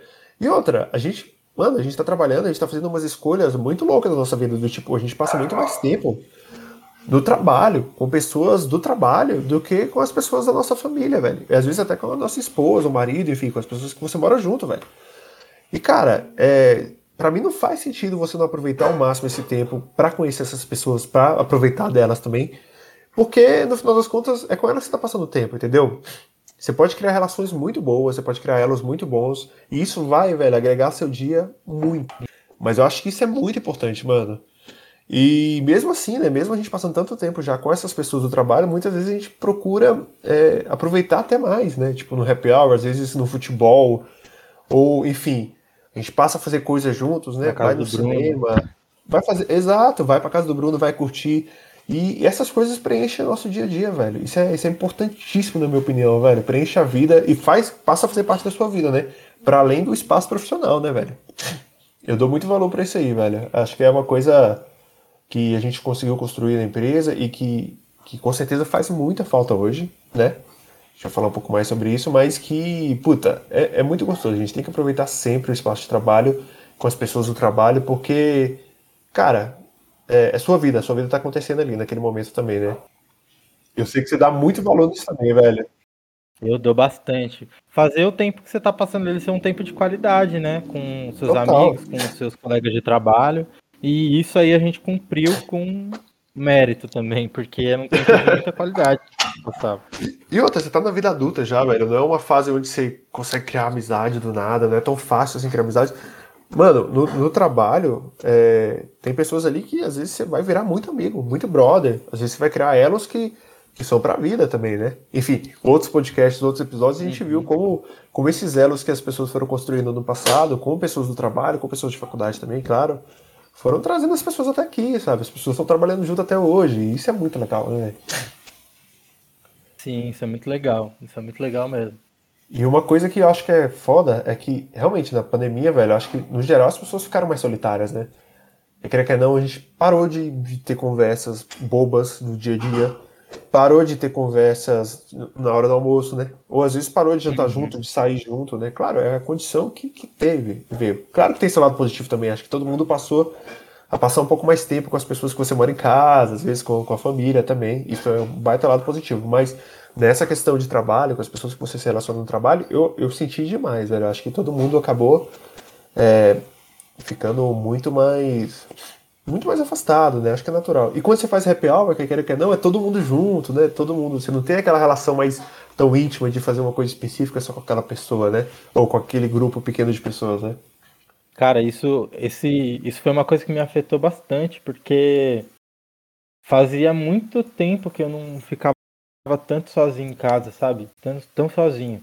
E acabou me fazendo um pouco mal, assim. Depois eu, eu fui me conhecendo, fui fazendo o que você falou, né? Aproveitando o tempo que eu tinha sozinho para fazer ser um tempo de qualidade. Comecei a, a ter uma rotina mais saudável, a por fazer um, algumas coisas aqui em casa, sozinho e tal. Inclusive, voltei a andar de skate, coisa que eu já tinha parado há anos, e foi uma coisa que tá me, me salvando, assim, na pandemia, nossa, me salvando totalmente. Porque fazendo muitos anos que eu não ficava tanto tempo sozinho. Eu tava numa pegada de trabalho, faculdade. Eu também nunca fiquei é, tão sozinho assim durante a. Porra, é louco demais. Hein? É muito louco. As coisas mudaram bastante. Mas. É. Acho que a gente conseguiu. A gente tem muita sorte, né? A gente tem, a gente tem muito privilégio, né? Na situação que o nosso ah, país está. De, Nossa, tá de poder de poder trabalhar em casa, tá seguro. Isso para mim é muito valioso. Aí teve os seus percalços ali de lidar com a solidão, né? Mas eu acho que a gente está fazendo, acho que a gente tá fazendo um bom trabalho. Eu falo assim, mas uma pegada de saudosismo mesmo de, cara, quando acabar e tal, é isso que eu vou buscar, entendeu? A gente vai. É querer que não, acho que mais do que trabalhar junto de novo, presencialmente, que é que a gente se adaptou, né? Todo mundo se adaptou, acho que o Discord ajudou muito a gente se falar bem mais, todo mundo interagir bem mais, né? É, voltar a conversar coisas banais, enfim, tudo isso acho que, porra, melhorou bastante. A gente ficou muito mais maduro em relação ao home office, né? É, mas, por outro lado, uhum. quando, quando a gente tiver a oportunidade, com certeza a gente tem que voltar e fazer um baita happy hour. Faz, faz muita falta. Não, não vai ter uma festa da firma tão boa quanto essa. Bom, acho que a gente tem um, um, time um pouco fora da curva sobre algumas soft skills, principalmente sobre comunicação, né? Especialmente você, acho que você se comunica muito bem, tá? É, acho que você sabe explicar um pouco sobre a Peerdustry como poucos, né? Então eu queria saber, uma pergunta boa é como você explica a Peerdustry para seus amigos e familiares, né? Tô precisando melhorar um pouco esse pitch aqui com os meus. Tá, é... Bom, já que você entrou nesse ponto de explicar para leigos, né? Eu sempre trago a Peerdustry da seguinte forma. Bom, a Peerdustry é uma, uma empresa onde a gente conecta fornecedores de peças usinadas, né, peças de metal mecânico, com indústrias que precisam dessas peças para rodar as suas máquinas, produzir os seus para produzir as suas coisas, né? manter as suas linhas de produção em funcionamento. Então, a Perdústria ela faz uma conexão entre fornecedores de usinagem que fornecem essas peças de através de desenhos técnicos específicos para essas empresas. Então, a Perdústria faz essa ponte entre quem quer comprar peças usinadas, peças de MRO, para com quem precisa vender essas peças. Boa, beleza. Bom, eu trouxe aqui inclusive uma, uma novidade aqui para a gente ir, começar a ir para o final aqui do podcast, que é eu pedi dessa vez para que nossos colegas de trabalho, no caso do seu próprio time, tá, contribuíssem com algumas perguntas para o podcast. Então, o pessoal do time de tecnologia mandou algumas perguntas bem interessantes. Vou falar algumas delas aqui, gostaria que você respondesse, pode ser? Pode, claro, inclusive muito legal. Então, o João mandou duas perguntinhas aqui. A primeira dela é o seguinte: Você algumas vezes comentou sobre o seu lado empreendedor. Como você acha que o empreendedorismo pode ajudar um desenvolvedor? Boa, boa pergunta. É, bom, falando do meu ponto de vista, o empreendedorismo me ajudou para ser um melhor desenvolvedor na questão de não pensar só em entregar soluções, ter uma visão mais holística da coisa, entender melhor qual que é o problema que precisa resolvido para que a gente realmente gere valor para as pessoas que vão usar o nosso produto de software, né? Porque construir software não é só construir site e fazer como antigamente acontecia ali, a gente ainda vê até hoje nos sites do governo, inclusive, que tem uma, uma experiência de uso péssima é, e muitas vezes trazem mais problemas do que resolvem. Então, acho que o empreendedorismo ele me ajudou muito a ter essa visão mais holística do problema, entender melhor qual problema precisa ser resolvido para eu poder buscar uma solução, pra, uma solução tecnológica para esse problema. E o empreendedorismo também me ajudou a ser mais organizado, a ser mais engajado e também me ajudou muito no quesito para eu aprender a me comunicar com as pessoas, é, passar melhor é, as ideias que eu estou tendo, né? Transmitir melhor as ideias que eu estou tendo, conseguir co conversar melhor com as pessoas, ser mais aberto, sair daquele mundinho é, do estereótipo do programador, que é aquele cara que só senta na cadeira, escreve código e toma café. Então o empreendedorismo me ajudou a ser um desenvolvedor, um desenvolvedor melhor dessa maneira. Tiago mandou duas perguntas.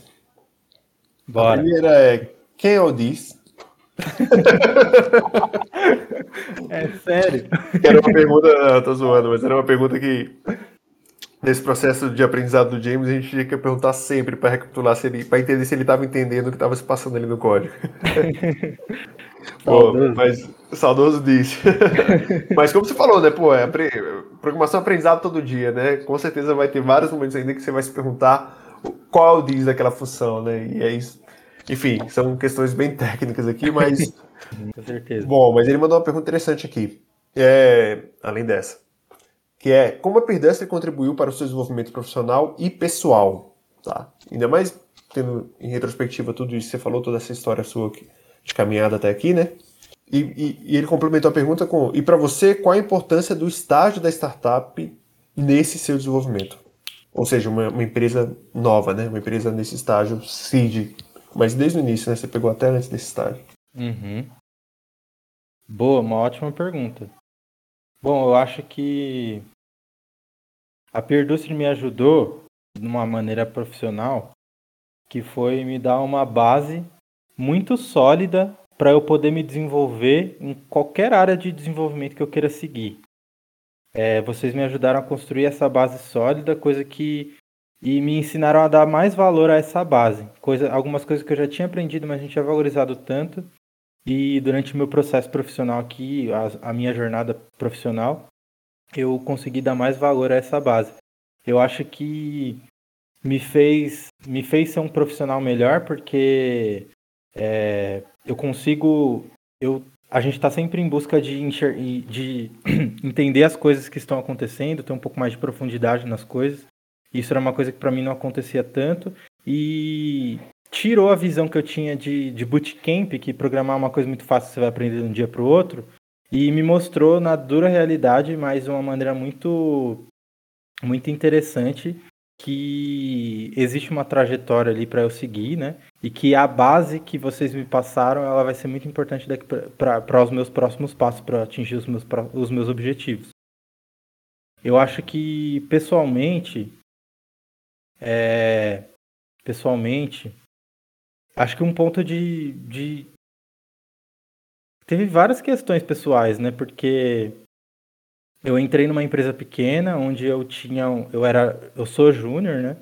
E tinha que trabalhar com pessoas com um nível muito mais alto do que eu e aprender a lidar que eu não ia entregar o que vocês estavam entregando e estava tudo bem, que eu tinha que é, saber lidar com esse desespero. Então, eu acho que aprender a lidar um pouco com essa ansiedade toda que a gente tem é, isso foi um grande ganho profissional, um grande ganho pessoal que eu tive. mas legal, é, eu, eu, imagina, é quase filosófica a pergunta, mas é, mas é, enfim, eu acho que também tem toda essa questão de, aquele canal a gente está sempre, além de estar montando uma empresa, estamos construindo vidas também, né? Eu acho que isso é algo que é quase que comum para todos, né? Mas é, que é uma coisa que a gente leva na vida pessoal que é super importante, né? Uhum. Não só a formação de profissional que a gente vai tendo, capacitação e tudo mais, mas também os laços que a gente vai criando, que é, que é um pouco do que o próprio podcast vem, vem fazer, né? Vem contar. Uhum. É, é legal. Esses laços e também a oportunidade de, de continuar construindo algo e que tem muito impacto Sim. na minha vida, sabe? Além, além de todo aprendizado desse mundo industrial, né? Que eu não fazia ideia de como as coisas aconteciam, que tudo que a gente usa é produzido por uma máquina, Bicho, praticamente. eu confesso para você que toda vez eu aprendo mais e mais. Para mim sempre é um mundo de infinidade de coisas que a gente tem para aprender aqui nessa, nessa área. Exatamente. Cara, e, acho que só para concluir mesmo, a, uma, muitas coisas que eu aprendi no, no, time que eu trabalho, com as pessoas da Perdustre, foi a me planejar, a aprender a testar, ser resiliente, é, ser um pouco menos desesperado. E uma coisa que eu valorizo muito nessa empresa, que é algo que pesa muito na minha balança de decisões da vida, é o, esse, essa questão humanitária da empresa, esse lado todo humano mesmo de a gente poder ser a gente poder se mostrar vulnerável, poder ser quem a gente é, sabe? Isso para mim é muito importante.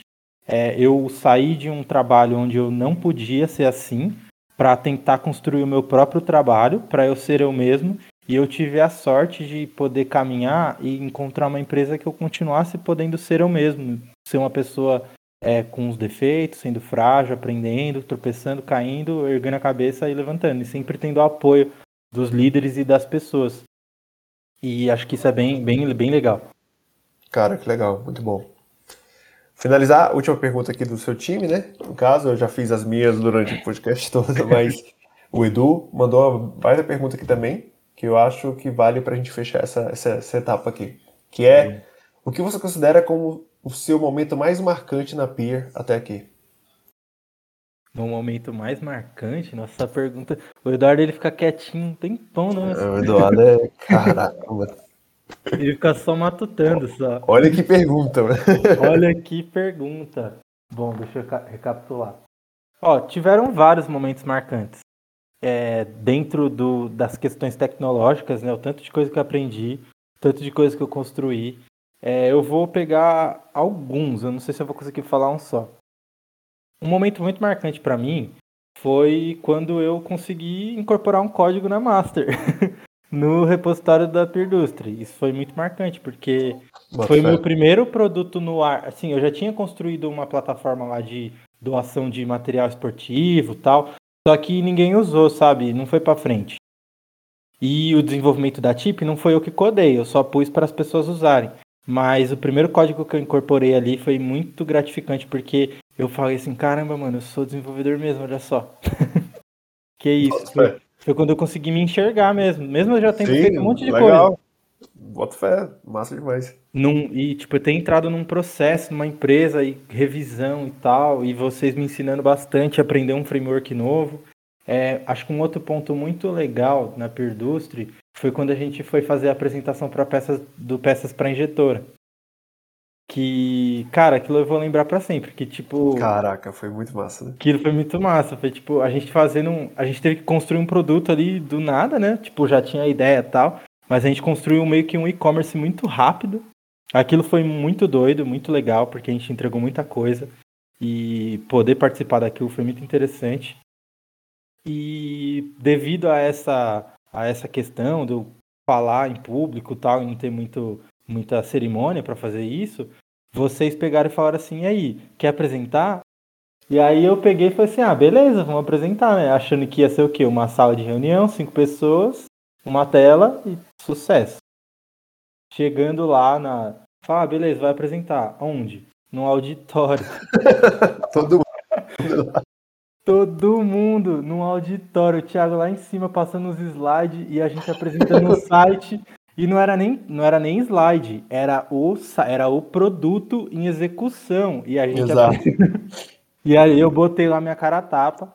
Foi super legal, tipo. Ah, mas mandou muito bem, super certo. Foi muito bom, foi uma baita apresentação, assim. Foi, foi muito deu legal. super certo. O meu CSS deu pau lá na, no, na tela de 150 milhões de polegadas. mas ficou show mas de bola, foi muito, foi muito massa. Esse momento, sim, quando, quando eu li a pergunta ali, foi o primeiro momento que veio na minha cabeça. Né? Meu, e apresentar o produto rodando é, para poucas equipes, hein? Assim, no auditório, é para poucas. Boa. Cara, é... o que, que você tem escutado? Eu sei que é Baiana System. Nossa, tem escutado muito Baiana System. E saiu um CD novo ainda aqui, meu Deus, foi um presente. É. Cara, a é. Baiana System eu aprendi por causa de tu, velho. Dessa banda e curto pra caramba, acho massa, velho. Baita banda brasileira. A baita banda, maravilhoso. Então, eu, eu gosto. O meu gosto musical é bem, é bem amplo, assim. Eu gosto do que me faz refletir e o que me faz dançar também, sabe? Aquela batida, sabe? Mexer o pé, mexer o corpo. Eu gosto Total, muito. Sim. Por isso que eu gosto tanto do Baiana System, porque é muita reflexão no meio de um. Do, do, do, do que é maravilhoso pra mim. É, é uma mistura muito massa, velho. Uhum. E, e, leitura, assim, que que. Qual livro impactou sua vida que você recomendaria, assim? Tá. Não, só para completar a última pergunta do que eu tô ouvindo, tô ouvindo Baiana System. Tô ouvindo Duda Beat aí, uma moça aí, quem conhece. E tenho ouvido bastante hip hop, bastante hip hop. Nossa. E um livro, é um livro que me marcou, acho o, o 1984, marcou bastante e A Revolução dos Bichos. São do mesmo autor, você me emprestou os dois e, cara, foi uns livros assim que, que mexeu muito com a minha cabeça, sabe? Cara, pra mim também. Mexeu Nossa, bastante é. com a minha cabeça, me fez ter uma visão assim muito muito legal da, da sociedade em que eu vivo, assim. E são e é louco você ver, você ver as coisas acontecendo hoje em dia ainda. Você vai exatamente. ver, caraca, que loucura. Exatamente, exatamente. São leituras assim que me fizeram amadurecer bastante. Boa, com certeza. É... Cara, qual seria a viagem dos seus sonhos? Se você pudesse ir para um lugar assim, para onde você queria ir? Olha, eu sou, eu sou bem pouco viajado, tipo, nunca saí do Brasil, fui para poucos estados. Mas eu acho que eu gostaria muito de. Eu gostaria muito de ir pro Havaí. Ah, baita viagem, velho. Gostaria muito, muito de ir pro Havaí. É, nem é uma coisa que eu penso tanto assim, mas deve ser uma viagem maravilhosa, aquele paraíso, nossa. Ainda mais é, se. Deve ser sensacional. Se a, é, ainda mais se até, até eu conseguir cumprir esse objetivo, eu já tenho aprendido a surfar. E, meu Deus do céu, vai ser. Fé. Vai ser o paraíso. Acho que vou finalizar aqui com essas perguntas diretas. Mas, velho, cara, conversas como essa aqui nos fazem lembrar como é bom conhecer e criar relação com as pessoas de trabalho, né, velho? É muito muito legal, velho. Com o trabalho remoto eu sinto, como a gente falou, né, muito falta desse tipo de conversa no dia a dia, né? Uhum. É, isso traz um pouco de reflexão assim sobre a diferença entre viver para trabalhar e trabalhar para viver, né? Um pouco diferente assim. Acho que quando você consegue aproveitar mais as pessoas do seu trabalho, o ambiente de trabalho que você quer, quando você consegue criar essa energia, essa sinergia com essas pessoas, acho que você acaba vivendo muito mais enquanto trabalha, né? Acho que isso é super super relevante, velho. É, como você acorda segunda-feira, né? Enfim, tudo isso faz diferença, né? Qual energia você tem para ir trabalhar. Acho que muito disso vem das pessoas com quem você trabalha e das relações que você acaba criando, né? Enfim, todo mundo, né? Todo mundo sente prazer, dor, vi, tem vícios e virtudes e, cara, é muito bom conhecer as pessoas com uhum. todos esses defeitos, com todas essas qualidades. E é muito bom ir construindo uma coisa com essas pessoas também. Acho que isso é, é isso é, é, impagável, é uma coisa que você vai criando um laço de vida mesmo, né? Pô, a gente construiu uma empresa junto, a gente construiu um produto junto.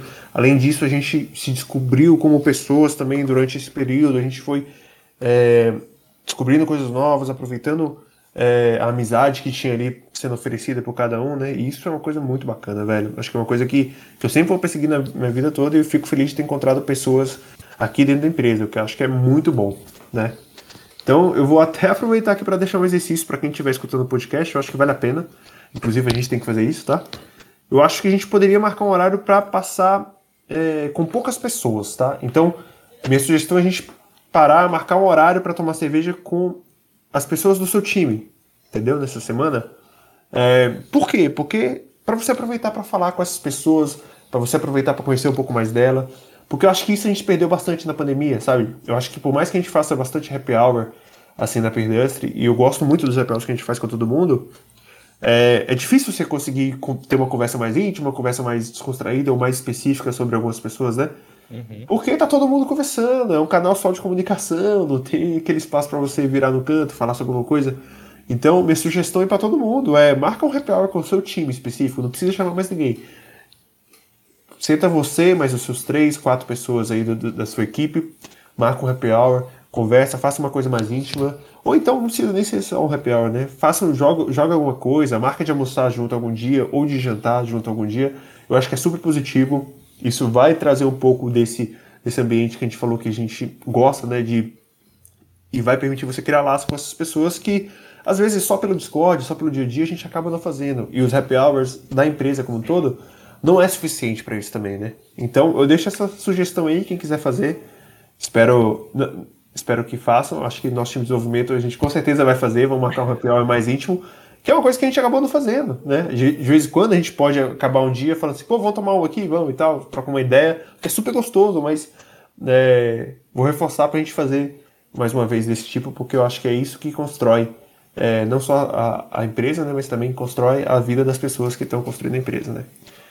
Mas marquem mesmo, marquem o happy hour ou marquem o jogo junto, sei lá, o que vocês preferirem, tá bom? Não deixem de fazer isso. Bom, James Richard, foi um prazer enorme, mano. Obrigado aí pelo bate-papo. Esse podcast ficou grande, hein? Mas acho que ficou bem legal. Ficou enorme, mas ficou, foi ótimo. agradeço muito aí por, por fazer parte da história dessa empresa e por estar participando desse projeto tão legal.